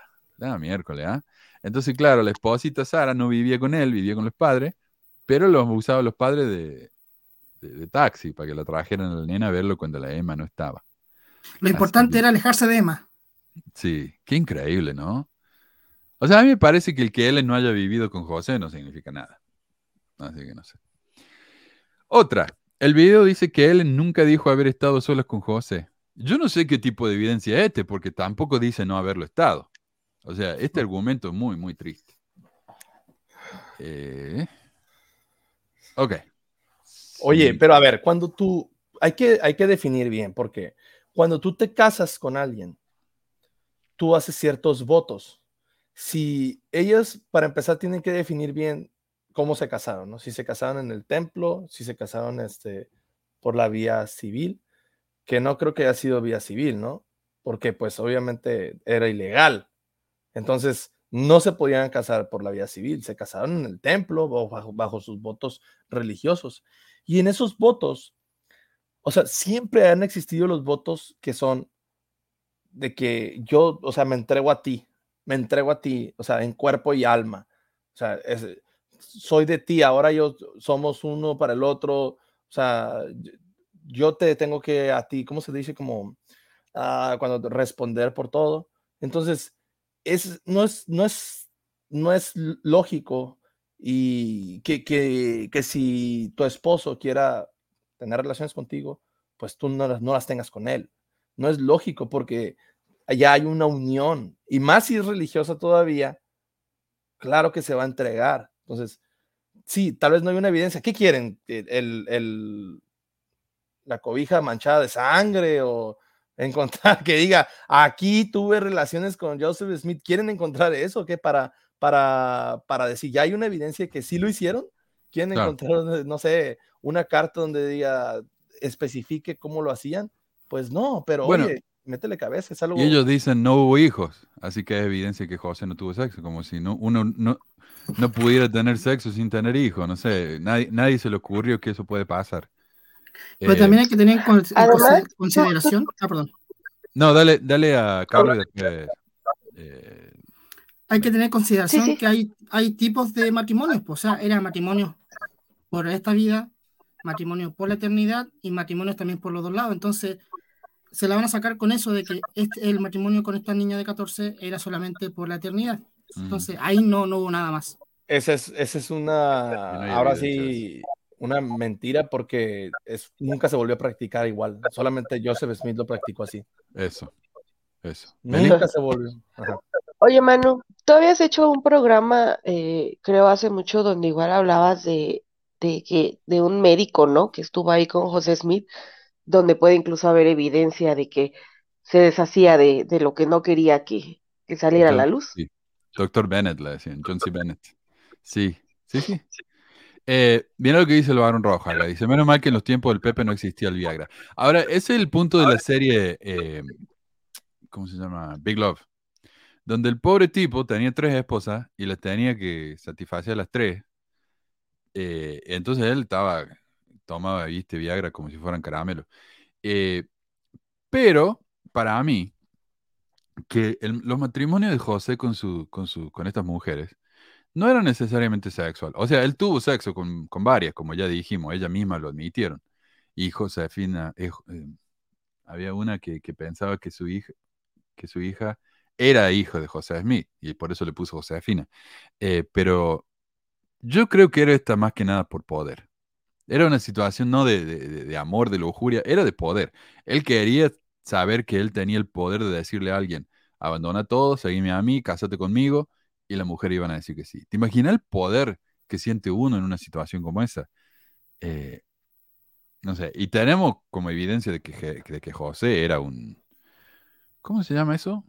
Una especie de mego- megalomanía con medio psicópata, ¿no? Eh, yo no tengo duda de que haya sido así. Eh, pero conti- dale.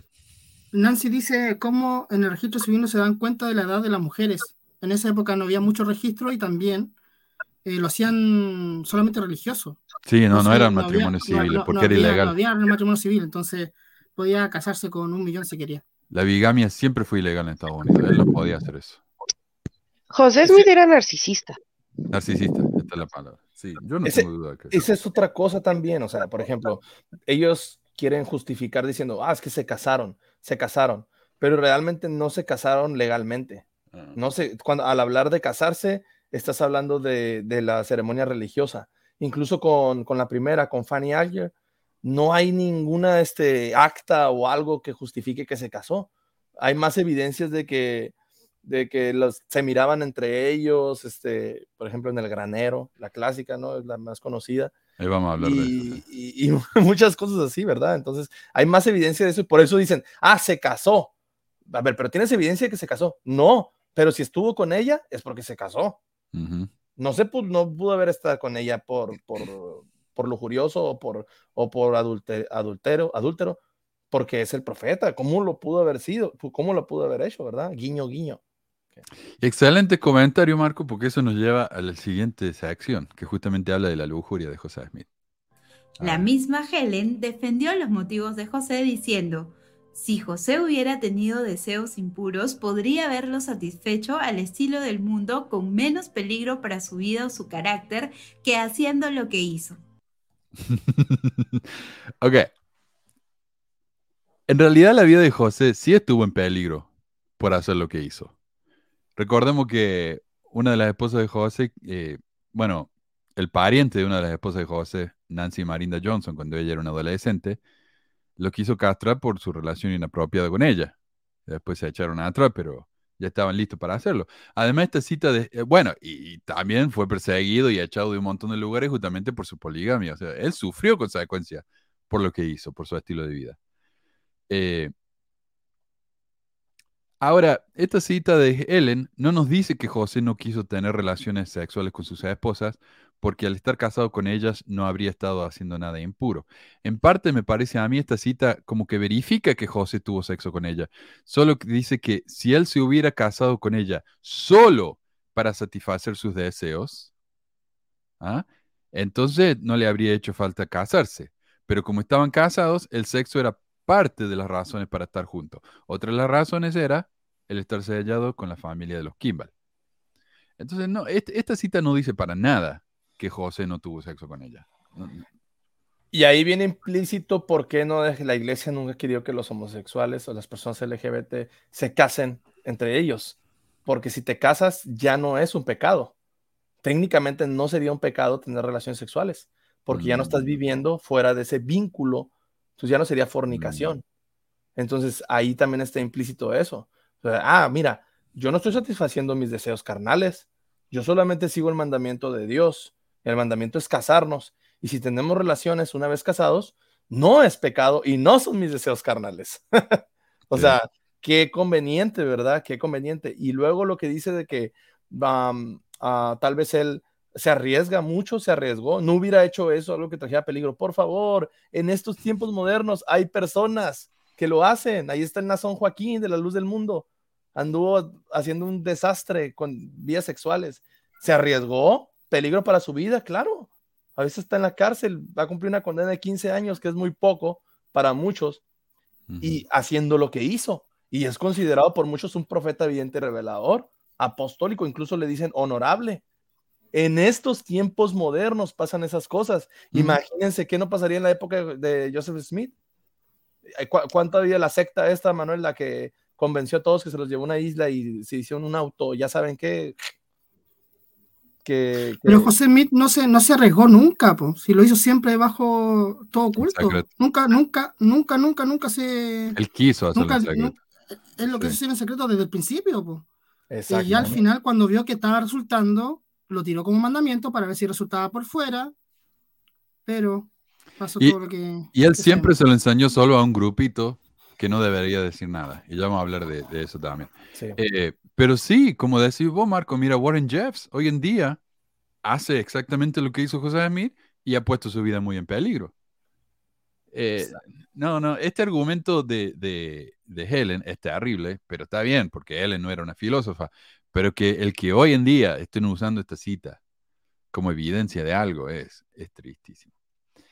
Eh, y este es Es- probablemente... Oh, dale, dale. Me suena como cuando una mujer que ha sido golpeada y manipulada durante toda su vida y defiende a su esposo, que defiende a su esposo golpeador, ¿verdad? Que dice, ay, no, es que mira, sí me golpea, eh, me habla feo, me maltrata, pero, pero él no es así, él era bueno, es bueno. Cuando nos casamos, él, él cambió porque el contexto lo hizo ser malo y anda estresado y pues él me ama realmente. Esa clase de cosas escuchas, o sea, el abusado defiende a su abusador muchas veces. Sí. Entonces, pues bueno. No, por supuesto. También vamos a hablar de eso. Eh, Es que está pero- dentro, perdón, es No, que está dentro del, está dentro de, ¿cómo se llama? De la secta en sí, pues, o sea, si tú no haces lo que te dicen, eh, estás en contra de lo de tus líderes, entonces tienes que justificar todo, porque si no, no lo haces, estás fuera y, y ya hablamos del tema, pues, de que todo se vuelve encima, de que tú no, tú no tienes la suficiente, la suficiente fe para seguir adelante, quieres pecar y cosas así. sí. Ahora, esta cita es probablemente la más insultante de todas, me parece a mí. Asimismo, es importante reconocer que José no estaba cortejando a Helen. De hecho, casarse con Helen ni siquiera fue idea de José, fue idea de su padre, Heber C. Kimball. Y, o sea, a mí ponele, un- mi vecino acá viene y me ofrece su hija de 14 años. Me dice, mira, Manuel, eh, eh, necesitamos papeles o lo que sea, tener buen trabajo, quiero que estemos bien o lo que sea, ¿no? Eh, quiero que te cases con mi hija de 14 años. Yo le voy a decir que sí. No solamente le voy a decir que no, le voy a llamar a la policía, porque lo que está haciendo es tráfico de menores. O sea, ¿qué importa quién se le haya ofrecido? El punto es que él dijo que sí y se casó con ella. Y la tuvo encerrada como un, pájaro en una jaula, como dice ella. Entonces no me venga con estupideces. Esto es, no sé.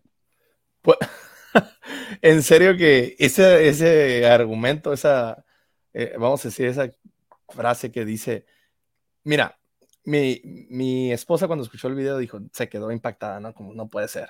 Ella ten- tenía una abuelita que en paz descanse ya, eh, bisabuela, y ella fue robada.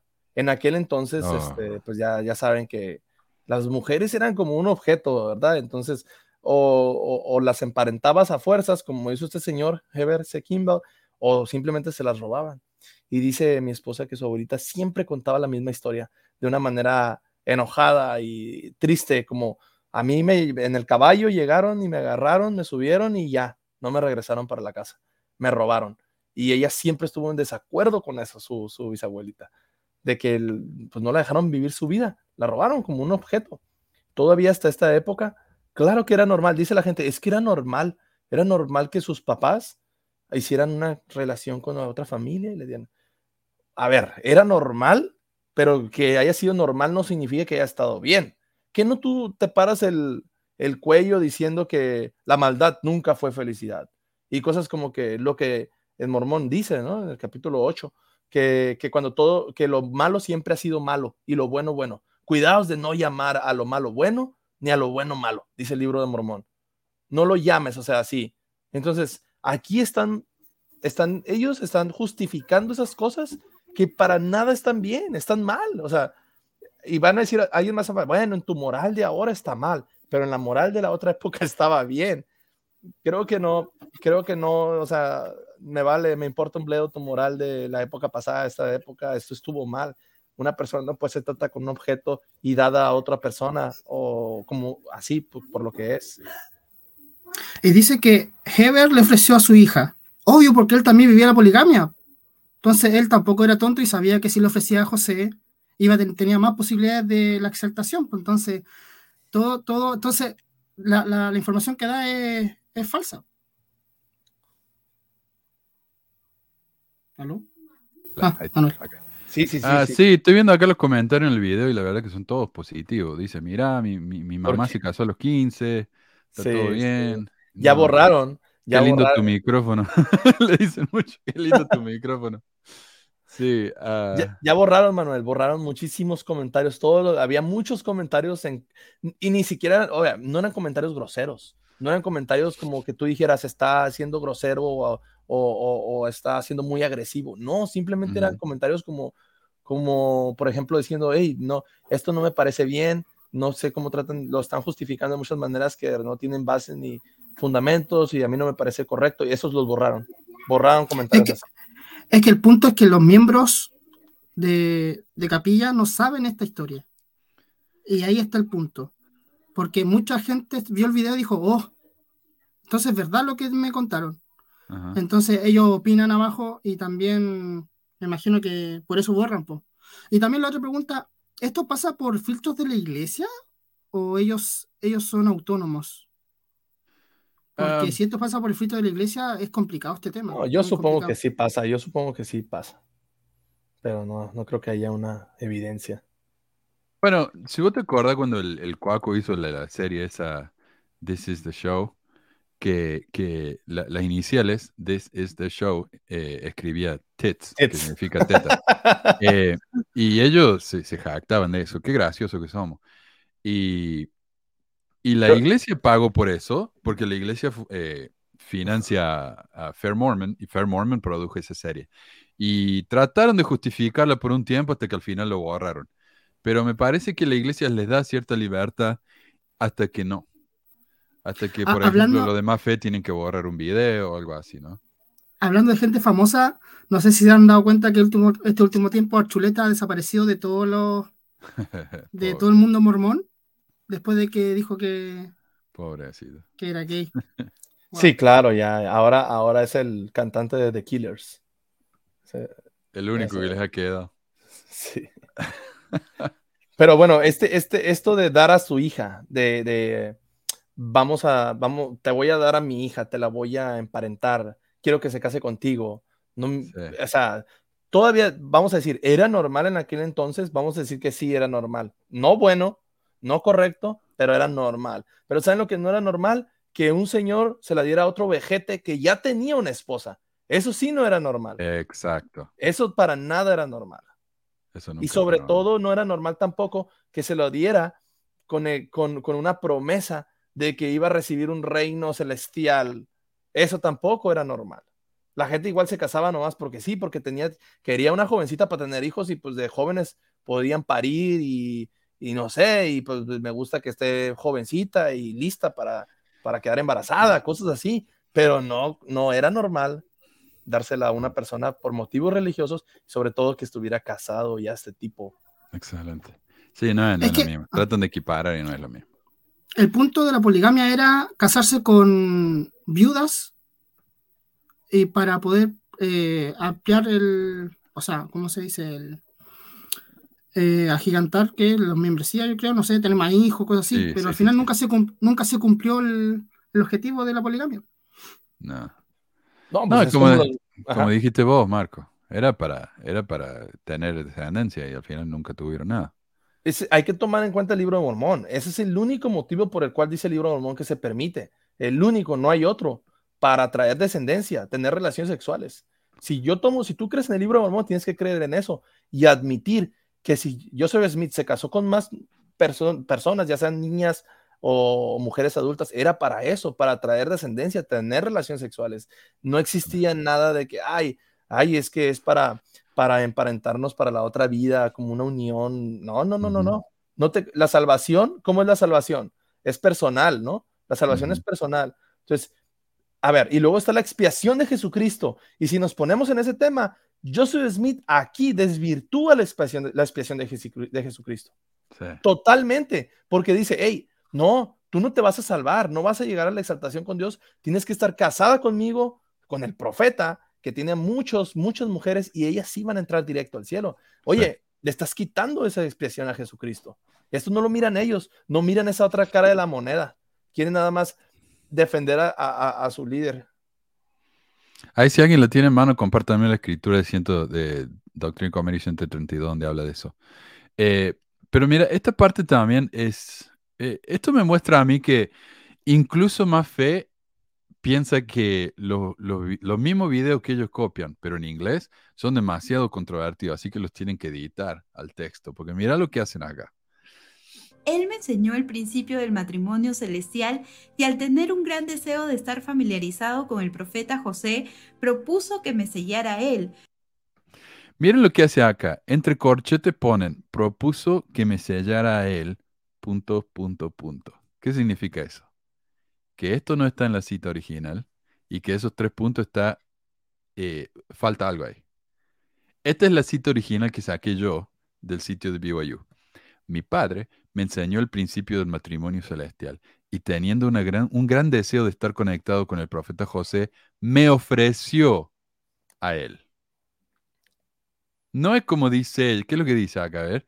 Eh, Algunos de los Oh, matrimonios plurales de José fueron solo por este se me fue.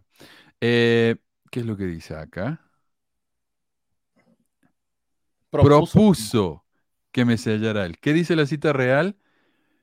Me ofreció a él.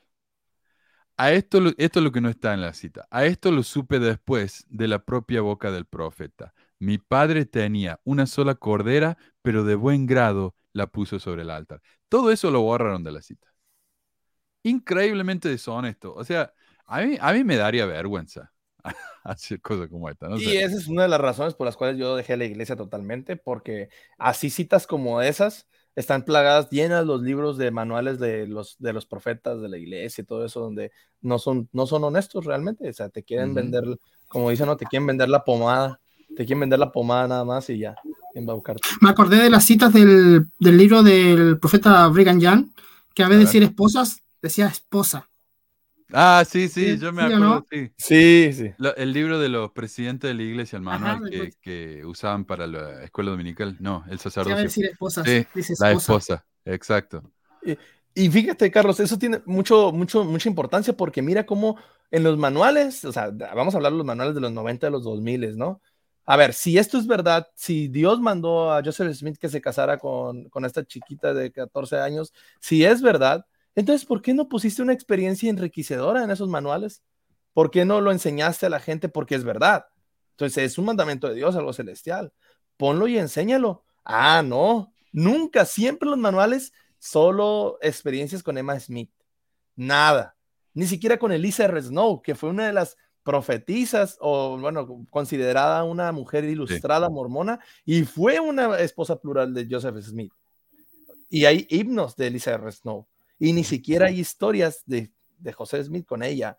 O creo que sí, creo que hay una, ya, ya me acordé de una, creo, donde habla que ella fue bendecida por el profeta, pero no como su esposa. No te dicen que fue su esposa. Entonces, eso es altamente manipulador y deshonesto porque te lo esconden, te esconden para que tú no dudes más y quieras investigar más del tema y encuentres todo el iceberg. La historia que Es que escuchamos. ese- ese punto. Ah. Ah, perdón. Es que ese es el punto. Que si tú abres esa puertecita, tienes que abrir todo el ventanal para, para saber toda la información que queda.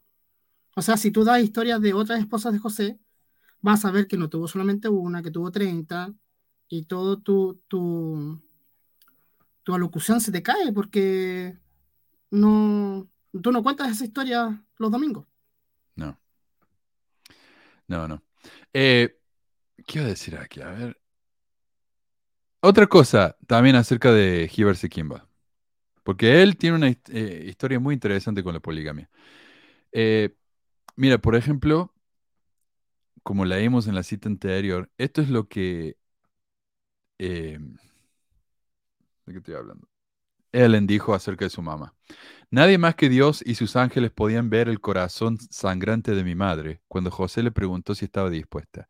Ella había sido testigo del sufrimiento de otros que eran mayores, o sea, mayores que yo, y que mejor entendían el paso que estaban dando. Y al ver a su hija, que apenas había visto su decimoquinto verano, siguiendo por el mismo camino espinoso, vio en su mente la miseria que de seguro me iba a llegar. Pero todo estaba oculto para mí. Ahora, ¿cuál era el problema de, la mamá de Helen con la poligamia? Bueno, Tal vez tiene algo que ver con su propia experiencia. Cuando Helen se selló con José, Ever ya estaba casado con una segunda esposa y más tarde se casaría con mucho más, como con 37 más. Eh, me da gracia que algún mormón editó la página de Wikipedia sobre Kimball y dice, trató de arreglar ¿no? la situación y dice, Kimball finalmente se casó con un total de 43 mujeres. Eh, aunque se afirma que muchos de estos matrimonios fueron simplemente arreglos de cuidado que carecían de intimidad física. Y después agrega, Kimball tuvo 66 hijos con 17 de sus esposas. y otra vez, me disparo con la misma pistola. Hay poca cosa que me gusta más que la lógica mormona, ¿no? Tratando de justificar estas cosas. Eh, otra razón por la que la mamá de Helen podría haber tenido sus reservaciones con respecto a la poligamia puede haber tenido que ver con esta historia. Y esta le saqué, la resumí de, del blog de Jonathan Streeter, Thoughts on Things and Stuff. Dice, antes de revelar la poligamia a, José, a Hibbert Kimball, José lo puso a prueba al pedirle que entregara a su esposa Vilate a José en matrimonio.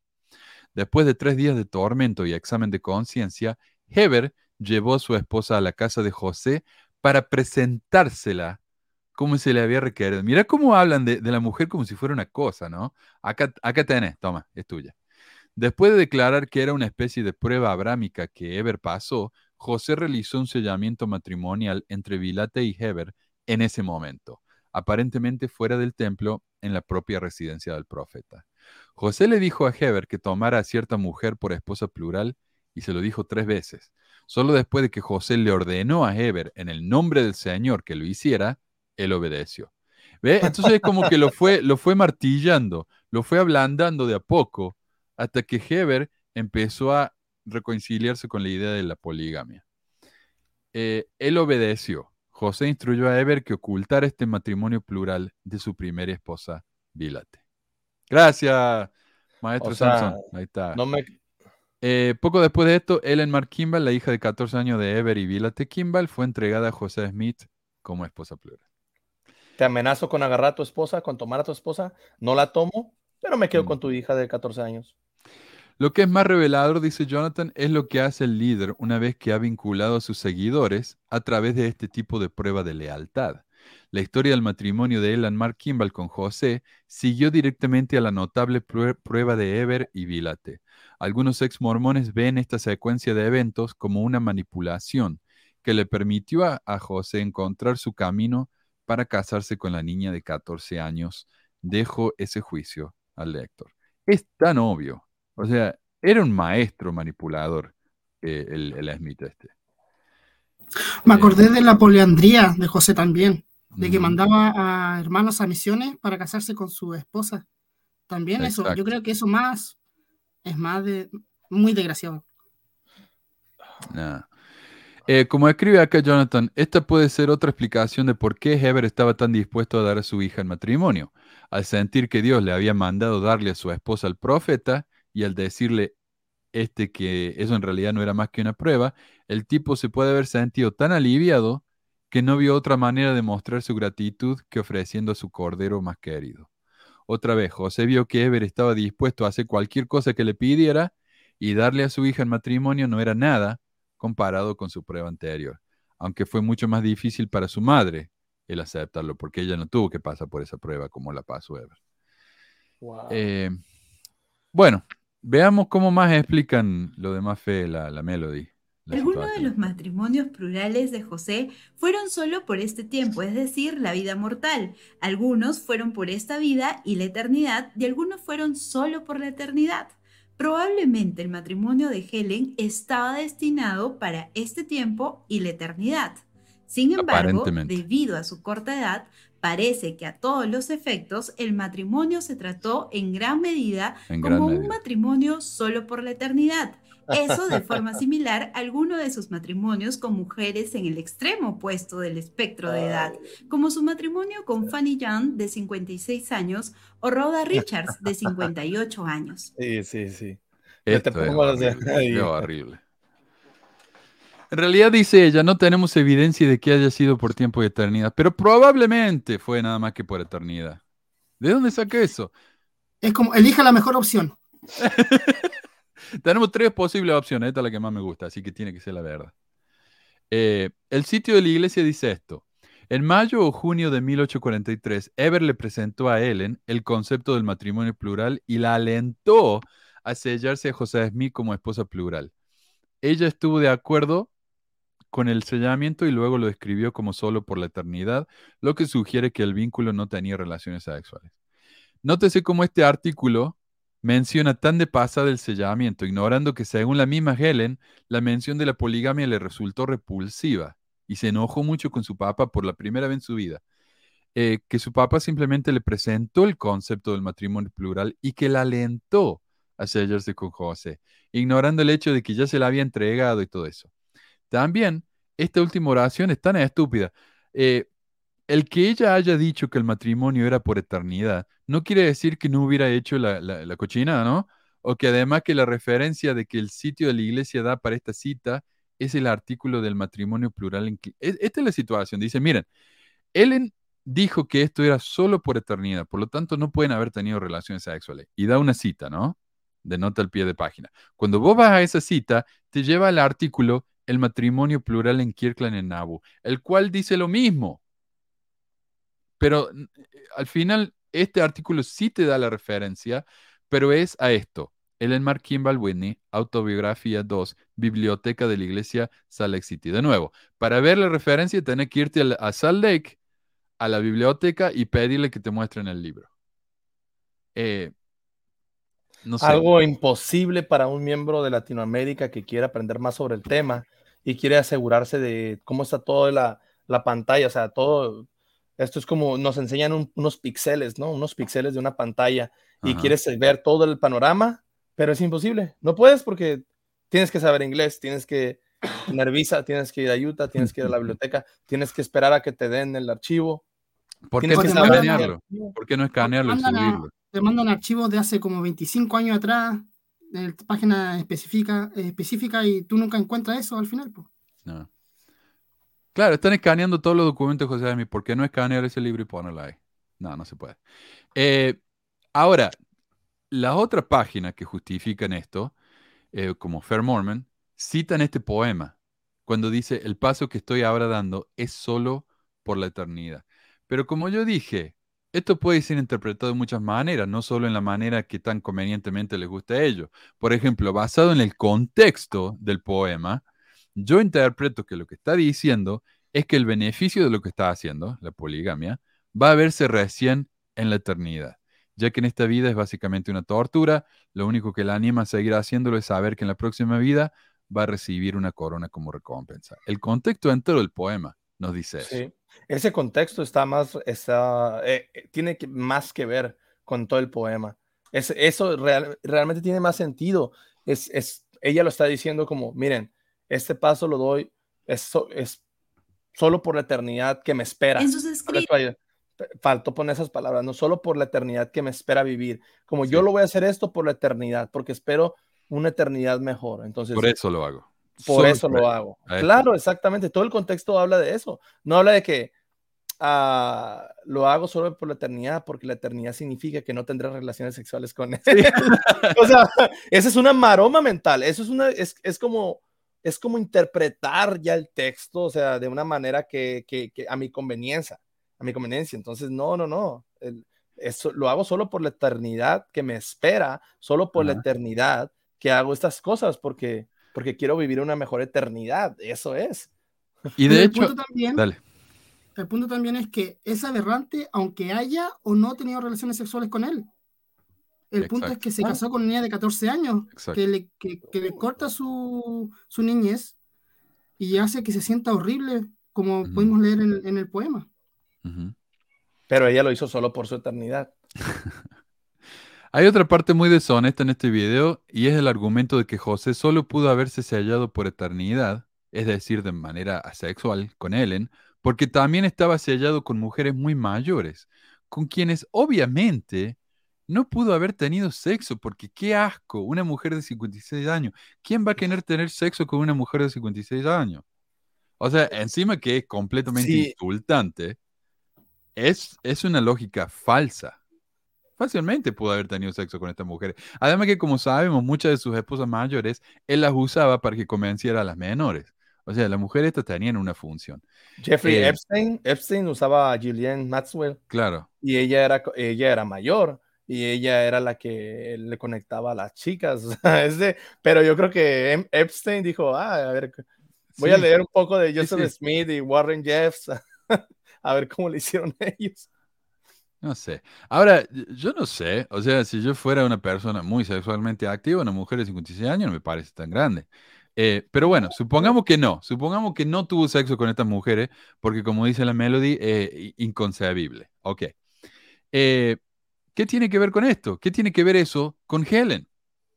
O sea, sabemos por testimonio de más de uno que José no tenía ningún problema en tener sexo con menores. Su casamiento secreto con Fanny Alger, su empleada de 16 años, fue descubierto porque lo encontraron en el granero haciendo un asunto sucio, asqueroso y soez, como lo describió Oliver Cowdery. Oliver Cowdery. William McLaren, uno de los apóstoles originales de la historia, le escribió una carta al hijo de José, José III, en la que afirmó, nuevamente le dije a Emma que escuché que una noche extrañaba a José y a Fanny Alger. Fue al granero y lo vio a él y a Fanny solos en el granero. Miró a través de una rendija y vio la transacción. Ella me dijo que esta historia era muy cierta. Transacción, ahí está. Ahora, yo no conozco a nadie que niegue que la relación entre José y Fanny fuera sexual. De hecho, todos los sitios apologistas que mencionan la relación tratan de justificarlo diciendo que José y Fanny estaban casados, a pesar de que es legalmente imposible, ya que José estaba casado con Emma y porque la relación del matrimonio plural, la revelación del matrimonio plural, no vino hasta años después. Sí, esa es otra cosa. Entonces, ¿pudo José Smith haber tenido sexo con una niña de 14? Tuvo, lo tuvo con una de 16. ¿Por qué no? Eh, Bueno. Pero bueno, de nuevo, no, no hace falta pensar que fue una relación sexual para darse cuenta que esto fue un- un- una atrocidad, ¿no? Esto de poner a las señoras gran mayores es como para darnos un mensaje subliminal de que, mira, mira, no nada más eran pequeñas, también eran adultas, o sea, eran señoras mayores. O sea, igual estaba mal, igual estaba mal. O sea, a mí, bueno, si tú no consideras que eso estuvo mal, pues allá es tu, es tu, tu forma de Claro, razonar lo que- o algo así. Lo que están tratando de decir es José se casó con mujeres que obviamente no tenían relaciones sexuales con él, así que esta también podría no haber tenido relaciones sexuales con él. Eso es lo que están tratando de decir. Pero no me demuestran a mí que él no tuvo relaciones con estas dos mujeres. En ningún momento lo hacen. Y volvemos al punto, en el libro Mormón dice que la única razón para hacer la poligamia es tener relaciones sexuales, tener descendencia. Ah, pero oye, para cuidar a las viudas. Por favor. No, eso sí no Eh, dice en ningún lado. O sea, esas son las cosas que nos han enseñado por tradición y Sí. no están. Ahora, si nos vamos a las escrituras, Doctrina y Convenio 132 especifica bien algunas cosas, co- cómo debes de hacer, cómo debes de utilizar el, el llevar a cabo el matrimonio plural. Y para nada está, es- no hay ningún lugar que doctrinalmente te diga que hay tres tipos de casamientos. El de el sellamiento temporal, no, casamiento temporal, por esta vida nomás, el celestial y el sellamiento, ya ni sé cuál, o sea, Y a eso lo, lo, lo voy a decir como, co- ¿quién, ¿quién lo dijo eso? Hoy en día eso ya no existe, creo que fue Medi. Hoy en día eso ya No. existe. No, no, no no existe. Jo- Joseph Smith fue el primero y el único que lo hizo. Entonces, o sea, na- claro que ahí se, se derrumba el castillo. Ahí está, Angélica que dice, Doctrine Comedy dice que la mujer debe ser virgen para entrar a la poligamia. Exacto, ¿Está? Ahí está. Así de sencillo. Y eso es, eso es, vamos a decir, es doctrina, es canon, ¿no? Es lo que tenemos que basarnos. Entonces, y los de la iglesia, ellos mismos, no, no, no obedecen sus, sus, sus escrituras, el libro mormón, doctrina convenios. Ellos mismos, para justificar las fechorías del profeta, incluso se contradicen en sus escrituras. No, no entiendo qué quiere decir ese comentario. El peruano como un- una niña inocente que cualquier hombre le chamulla y le cree. No, no sé qué quiere decir con eso. Eh, pero veamos esta próxima sección, porque también ella admite lo triste que fue la vida de esta pobre chica. En sus escritos habla de cómo ella se consideraba una niña sometida porque después de su matrimonio con José no se le permitió involucrarse socialmente con las personas de su edad, lo que sugiere que probablemente no haya entendido por completo las implicaciones sociales del matrimonio en ese entonces.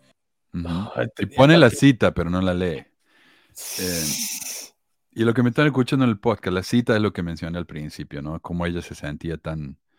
como un pájaro en una jaula y todo eso. Eh, eh, admite que la situación de él era muy dura, que a pesar de que era supuestamente un matrimonio solo celestial, ella sufrió consecuencias muy reales.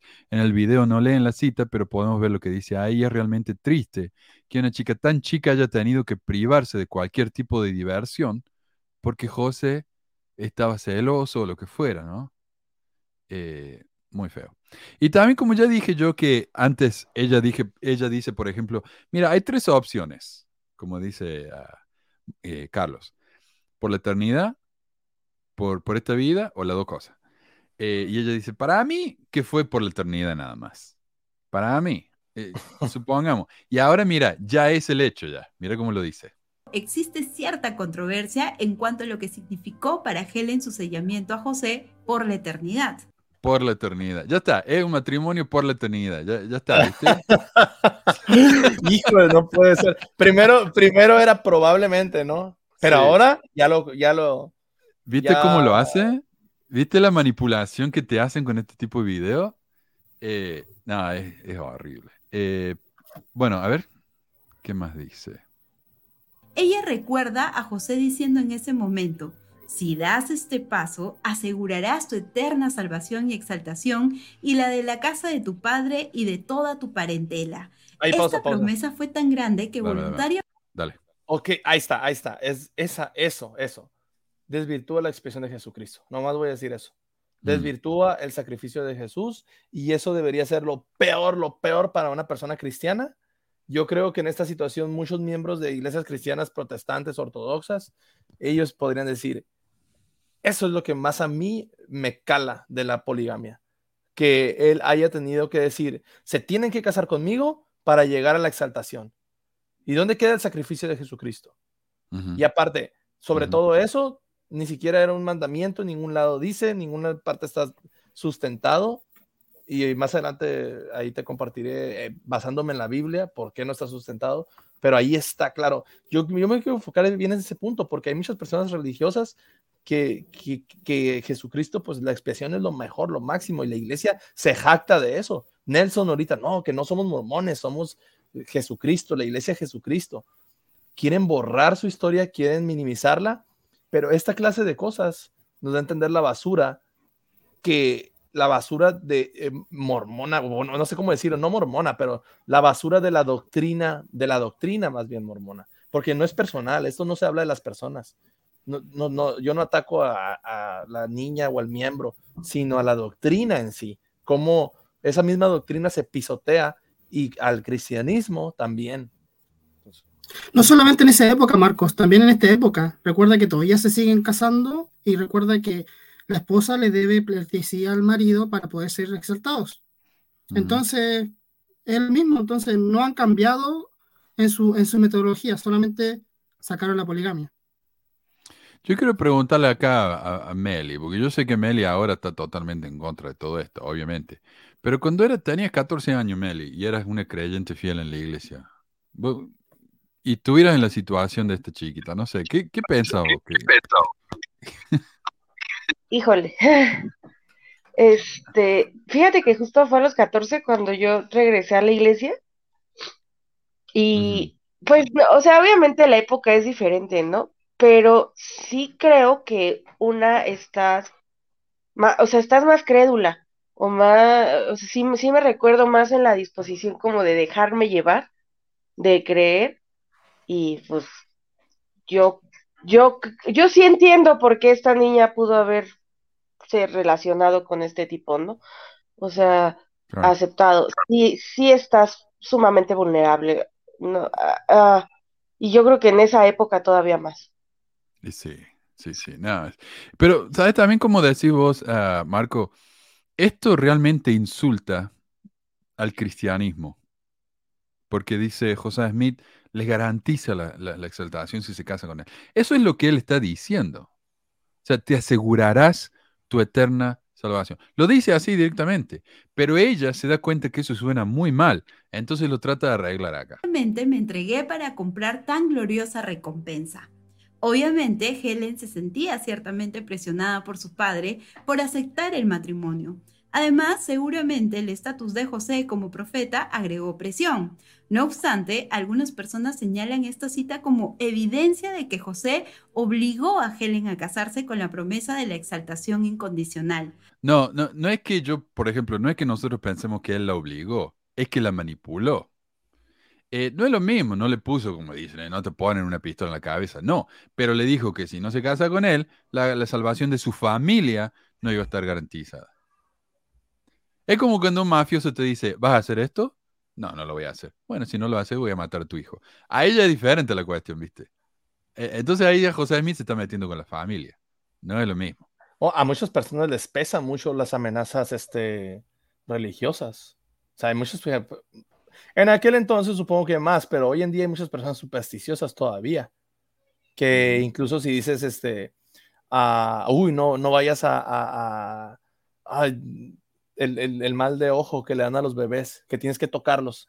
Que si te quedas viendo un bebé y lo tienes que tocar, si no le puede dar mal de ojo, dicen, ¿no? A los bebés. Aquí en México es eso, no sé si en Argentina hay algo parecido, pero que tienes que tocarlos. Entonces, esa es una superstición. Hay muchas supersticiones y en sí es tan fuerte como en la, en la mente esas supersticiones que tú tienes miedo que sí vaya a pasar algo malo. Entonces, en aquel entonces, imagínense, claro que él decide, ¿sabes qué? Pues eh, tu familia va a heredar la exaltación. Si no lo hago, se van a ir todos al infierno y yo no quiero eso. Imagínense una pobre jovencita, niña, pensando eso. No, no, a mí la verdad, yo cada vez que ahondo en el tema, sí me siento como hasta enojado. No. Eh, además, mira, ¿cómo puede una chica de 14 años, entre, como ella dice, se entregó voluntariamente? ¿Cómo puede una nena de 14 años entregarse voluntariamente cuando le están diciendo que al casarse con este viejo verde podía asegurar su salvación y la de su familia? La presión era insoportable y el mismo video lo admite. Pero veamos cómo trata de justificarlo entonces más adelante. Pienso que esa conclusión es poco probable, porque en la siguiente página de los recuerdos de Helen, ella hace referencia a las promesas que José le hizo y dice, con la ayuda de nuestro Padre Celestial estoy decidida a vivir de tal manera que pueda reclamar esas promesas, lo que sugiere que ella era consciente de que esas promesas no estaban exentas de condiciones. Además, los padres de Helen estaban presentes cuando José hizo esas promesas. Claro, eh, no vayan a matar a alguien porque a ella ya no sirve la promesa. Pero vamos, sean un miembro promedio y se van a ir al cielo. O sea, me parece que, de nuevo, esto es lo que dijo José. Si das este paso, te asegurarás tu eterna salvación, tal como lo leyó ella. Podés justificarlo como quieras, pero te está garantizando la salvación. Es lo mismo que la segunda unción hoy en día. Y, y habría que ver si, si estos tipos hablan de eso. Pero sí. Y ese parrafito otra vez, otra vez apoya el contexto de decir que lo hago por la eternidad. Lo hago solo por la eternidad, porque ya dice que eh, con la firme convicción de que quiero, como decía el párrafo, como que quiero obtener las, Claro. las, ben- las bendiciones. Quiero, quiero asegurarme de que voy a vivir de tal manera que me voy a merecer esa salvación. Claro, obviamente, sí. Ahí No, está. De nuevo, no voy a dedicarme a una vida de crimen y me voy al cielo. Ahí está, lo hago solo por la eternidad. Es el contexto correcto, lo hago solo por la eternidad, o sea, por la eternidad que me Mm. espera. No, no porque no significa que lo hago para no tener relaciones sexuales o algo como ellos los quieren poner. No. Ahora, de nuevo, esto, esto quiero mostrar este segmento solamente porque cuando hizo el video de, del negro y la sacerdocio, dijeron, ah, mira, ella da su opinión y habla de lo que ella piensa, cuando en realidad ella simplemente estaba diciendo textualmente lo que había dicho el gringo. Acá pasó lo mismo, mira lo que es esto.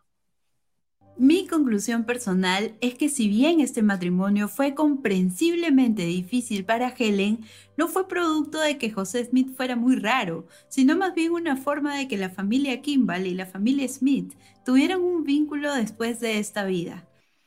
Mi conclusión personal. Ahora mira el video en inglés. My personal conclusion is ¡No! No es su conclusión personal, es la conclusión del gringo este. O sea, está copiando textualmente lo que dice él y lo hace como si fuera su opinión. Yo creo que fue el Espíritu Santo. Y después Me él ayudó. that dice, while this marriage was este understandably hard for Helen, casamiento fue it difícil para Joseph no era un Smith producto de José Smith siendo being creepy. creepy. Ella dice, no es que José fuera raro, pero él dice, no es que fuera creepy. ¿Qué significa creepy? Si buscan el diccionario dice escalofriante, estremecedor. Cuando vos estás en tu casa de noche y escuchas un ruido, eso en inglés es creepy. Es algo que te da miedo. Sí, es algo mío de Entonces él dice, no es que él sea creepy. No, eh, es que simplemente ah, quería, ¿no? La familia eterna, qué sé yo. Lo que me muestra a mí que incluso estos videos en inglés son tan escandalosos para lo- los de más fe que los tienen que blanquear. Están blanqueando algo que ya está blanqueado. Esto es un blanqueo al cuadrado para los pobres latinos. Sí. Bueno, Oye, no puede ser, o sea, esto ya lo habíamos visto en el video de la raza del sacerdocio, ¿no? De, de los negros, que esta, esta mujer Melody, pues uno primero pensaba que realmente decía que ella conocía el tema y que ella lo decía de, de su conocimiento y que sí. pues que expresaba argumentos que le nacían de ella, pero está comprobadísimo que no, que es una copia, Qué bárbaro. es una copia, o sea, una vil, una vil, este, copia o Es- transcripción. Es decepcionante para mí, no sé. Digo, mira qué bueno, tenemos una latina dando su opinión, que es una opinión contra... No, está copiando todo. Es simplemente eso. Eh, bueno, veamos cómo, por qué esto fue de Dios y todo eso. A ver. Si bien con frecuencia era una práctica desgarradora, Helen la defendió. Ok. ¿Y qué? O sea, ¿y qué? La gente defiende las cosas más horribles y objetivamente inmorales. Muchos defendieron a los tiranos más sangrientos hasta su muerte. Incluso hay alguien comentó que esto es lo que se llama el síndrome de Estocolmo, ¿no? Una experiencia psicológica paradójica en la que se desarrolla un vínculo afectivo entre los rehenes y sus captores. Básicamente, uno está en una situación en la que no puede escapar, no puede hacer nada, entonces uno se tiene que autoconvencer que la situación no es tan mala después de todo. Eh, así que bueno. Ya dijimos, están los que defienden a Nazón Joaquín, ya en- enjuiciado Ujú, y sentenciado, y lo siguen defendiendo. sí. Y luego este, defienden a, a, a- a personas como dictadores, ¿verdad? De, por ejemplo, hay neonazis Ajá. que siguen defendiendo. O sea, ¿y qué? Que, que, la- que el abusado, que la, el- la persona que ha sido abusada defienda a su abusador, ¿significa que haya estado bien? No, no, no, Melody. Carlos, no cambies ese, ese comentario. ¿Ves? Dice, Manu, ¿no será más bien, pregunta Samuel, que en lugar de copiar están recibiendo instrucciones para hablar de tal manera? Eh, puede ser, pero si recibieran esta ¿para qué blanquearlo más entonces? ¿Por qué no simplemente decirlo tal como está? Eh, no sé. Para mí que e- esta es la situación. La More Good Foundation le- les paga, les dice, tomen acá, creen contenido. Y es difícil crear contenido. Entonces, ¿qué hacen? Traducen. Eh, pero viste las animaciones que hacen y todo eso, está muy lindo. O sea, está bien hecho. Tienen productores serios ahí, ¿no? Eh, no hay un gil en, en la pieza como hago yo acá. ¿Qué me decís? Eh, yo creo que lo blanquean más porque saben que no tienen más donde sacar información los latinos, po.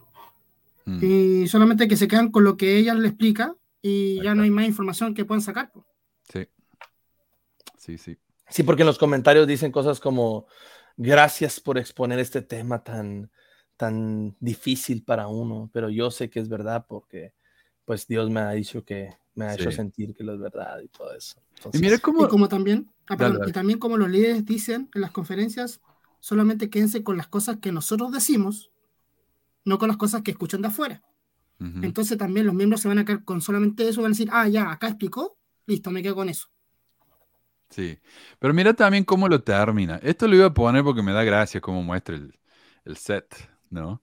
Pero me, da, me, me molesta también cómo, cómo concluye, el tono como casi burlón del que habla de la gente que tiene problemas con esto. Ok, espero que con este video tu perspectiva sobre la historia de que José Smith se casó con una niña de 14 años pueda ser más amplia y puedas sacar tus propias conclusiones de lo que realmente pudo haber ocurrido. No sé, a mí me suena un poco despectivo, ¿no? De la gente que está... "Nene, ¿qué cosa es mi nene?". No, pero dice mis- Mm. visión más amplia. Claro, ¿Visión más amplia de qué? no dijo nada. No aclaró nada. No, Lo único no que hizo nada. fue, ok, José Smith al casarse con una niña de 14 es espantoso. Lo único que hizo ella fue decir, bueno, pero tal vez no. Es todo lo que dijo. O sea, no aclaró nada, no dio prueba de nada, simplemente dijo, puede que no, puede que sí, puede que no. Eso es todo. Así que bueno, una visión más amplia. La visión más amplia significa, es una de esas José no hizo nada malo. Eso es todo. Eh, y, ahí está, aquí ponemos como en la, iglesia verdadera sobre la faz de la tierra, la única iglesia verdadera, tiene un problemón tan grande, o sea, que es solamente uno, un granito en el gran puño de- de arena que tiene, en el gran puñado, el gran montón de arena. Y una iglesia verdadera, realmente verdadera, no tendría por qué tener tantas cosas que defender, tantas cosas que justificar. Y sobre todo que son indefendibles. Para mí son indefendibles solamente son defendibles en- de cuando estás dentro de la, de, de la iglesia y no miras más allá. Tu vista está limitada. Ah, no sé si puedo compartir nada más en el mismo video, Manu, un comentario de, que hacen. Por ejemplo, este. ah, a ver, a ver, a ver, a ver, a ver. Ah, el comentario, para que podamos leer un comentario de, de lo que es este el. Pues vamos, ¿no? Lo- lo- lo- en el video. Bueno, aquí está, ¿no? ¿Sí se mira? Sí. Porque, por ejemplo, este, ¿no? Que dice, recordemos que la práctica de la poligamia en la iglesia fue por mandato de nuestro Padre Celestial.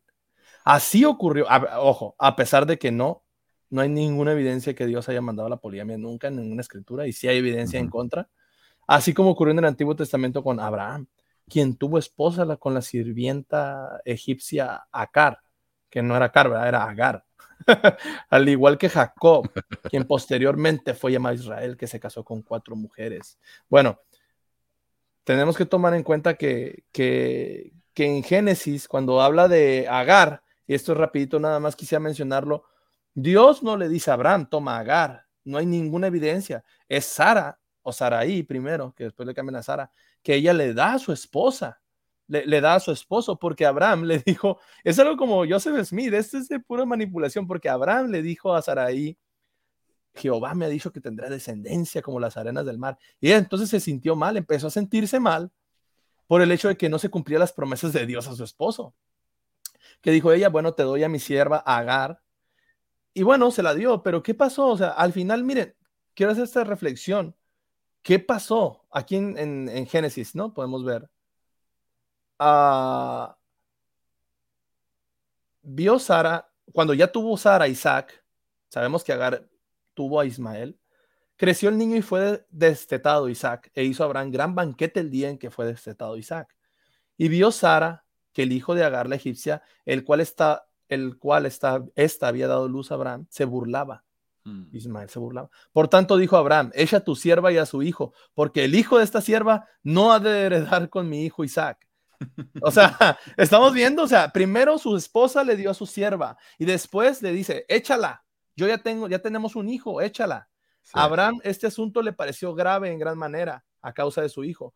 Entonces dijo Dios a Abraham, no te parezca grave el asunto a causa del muchacho ni de tu sierva. O sea, tú no te preocupes si los vas a correr. Se supone que Dios aquí nos está enseñando, corre, despréndete de, de, tu, de tus responsabilidades como padre. Qué excelente. despréndete. No te parezca grave el asunto a causa del muchacho de tu sierva en todo lo que te diga Sara. Oye su voz, porque en Isaac te será llamada descendencia. O sea, a Agar, pobre Agar, la segunda esposa poligámica de Abraham, nomás la usaron. La usaron por un momento y después, ¿qué pasó? Entonces Abraham se levantó muy de mañana y tomó un pan y odre de agua se lo dio a Agar, poniéndolo sobre su hombro y le entregó el muchacho y la despidió. La corrió, una patada, órale. Y ella partió y anduvo errante por el desierto. O sea, y después habla acá una chorreada que Dios se le apareció, ¿verdad? A Agar y que le prometió no sé qué, muchas cosas y que así, ¿verdad? Y muchos. Bueno, ¿quién nos enseña esta historia? Número uno, la poligamia no fue mandamiento de Dios Mm, y no funciona porque aquí no se quedó Abraham felizmente casado por la eternidad con Agar y Sara. Ella misma fue echada y Dios le dijo, échala. ¿Qué estamos enseñando? O sea, realmente, ¿qué estamos aprendiendo también ya a nuestros hijos, a nuestros hijos y a nuestras generaciones? ¿Qué les estamos enseñando? Y yo creo que Joseph Smith se creía un Abraham, pues. Se creía así, pero la gente que dice, no, es que comentarios como este, es que fue por mandato de nuestro Padre Celestial y que Abraham lo dice de manera tan ignorante, se- se- perdónenme, pero tan ignorante, ni siquiera saben cómo, no recuerdan ni cómo fue la poligamia de ellos, o sea, realmente no fue un sistema exitoso o un, o un este, algo, a- a- una concepción exitosa ni realmente buena. Desde esos tiempos ya se está viendo que hay celos, que hay envidias. Sara lo demostró e hizo que corrieran a Agar. Entonces, desde ese entonces se ve que eso no funciona, no es de Dios. Pero ellos lo Pues además de eso, ¿no? Es un Dios que, que ve a las mujeres como cosas, o sea, las mujeres sirven para tener hijos, no para ser tratadas como iguales, no para ser respetadas como iguales, sino que puedes ir, meterte con una, porque yo te estoy diciendo, e igual porque yo, tu Dios, muy a conveniencia tuya, te estoy diciendo, ve y déjala. Sí, exactamente. Y luego miren, dice la clásica, ¿no? Para muchos fue difícil cumplir con esta revelación. sí, hombre, a ver, dime cuántos, cómo y dónde y por qué. Y qué, o sea, no, no, no. Los asuntos del Señor, en algunos casos, son difíciles de entender. Sí, difícil, es difícil de entender esto. No puede ser. Mire, la verdad, cuando leí un li- eh, libro de Santos, oh, wow, el libro de Santos, wow, super libro, ¿no? O sea, es el, es el libro que tiene toda la información verdadera sobre la historia de la iglesia. Cuando leí el libro de Santos, que el profeta había tenido muchas esposas, me dije, ¿qué? Yo no lo hubiera aceptado, pero cuando leí que nada más era por la eternidad, comprendí que estaba bien. Nada más estaban asegurando la exaltación. Nada más. Ay, ay, ay. Bueno, pues yo, la verdad, sí. Me, Excelente. me ind- me indigno por esto, pero pues ahí se los quería compartir. Gracias. No, muy, muy bueno. Eh, y- claro, eso me revienta cuando dicen, mira, no, pero el Señor eh, mandó la poli-". Nunca, nunca, en ninguna parte de la, de la Biblia. Era, era una tradición, era una costumbre, pero el que, no sé. Una, una, una, una escritura que yo les puse en ese, en ese video, Manuel, de la poligamia, esa de la esposa, eh, de más fe, le puse la cita textual, la escritura que dice que, eh, hablando Jesús del matrimonio, que dice que dejará el hombre a su padre, a su madre, Sí. y se unirá a su esposa, y los dos serán una sola carne. O sea, los dos serán una sola carne. Esa escritura para mí tum- tumba la poligamia totalmente. Aparte que podemos basarnos en, por ejemplo, que dice que Jesús vino y cumplió la ley y los profetas y todo lo antiguo, él lo desechó bajo un nuevo convenio, ¿no? Un nuevo pacto y bajo su expiación. Ya todo lo demás del pasado ya no tenía eh, poder, ¿verdad? Esas prácticas. Entonces, la poligamia no fue practicada como tal en la época de Jesús. O sea, Jesús no era poligámico, nunca hay un, un escrito que haya enseñado que era poligámico. Pablo enseñó que era mejor quedarse soltero viudo. Hay una escritura en Corintios que dice de eso. Mejor quédense solteros y viudos porque el soltero puede dedicarse a Dios completamente y el casado no, se tiene que dedicar a su esposo, a su esposa. Claro. Entonces, a ver, si, si, si Pablo, un apóstol, enseñó eso y era la iglesia perfecta. Yo tengo una pregunta, Manuel, o sea, ¿realmente la iglesia de Jesucristo, o sea, como se concibe en la, en la iglesia mormona, era la iglesia de Jesucristo que fundó él, era perfecta? Sí, Y es, una pregunta interesante, ¿no? Porque en la época de José era muy común. eh, ¿cómo se llamaba? Una- er- eran iglesias restauracionistas. Eran iglesias que querían restaurar lo que era la iglesia de Jesucristo eh, al principio. Pero cada uno elige como que lo que, lo- que conviene. O sea, en ningún momento hay una iglesia que... Porque no se puede hacer todo. Porque la Biblia se contradice tanto que es imposible obedecer todo lo que te dice. Eh, sería un Frankenstein eh, rarísimo. Por eso tenemos a, iglesias que son la misma tipo de iglesia, qué sé yo, hablamos de los metodistas, los bautistas, que cada congregación es diferente. O sea, es imposible, es imposible usar la Biblia como una base de, de- de- de verdad absoluta, no se puede.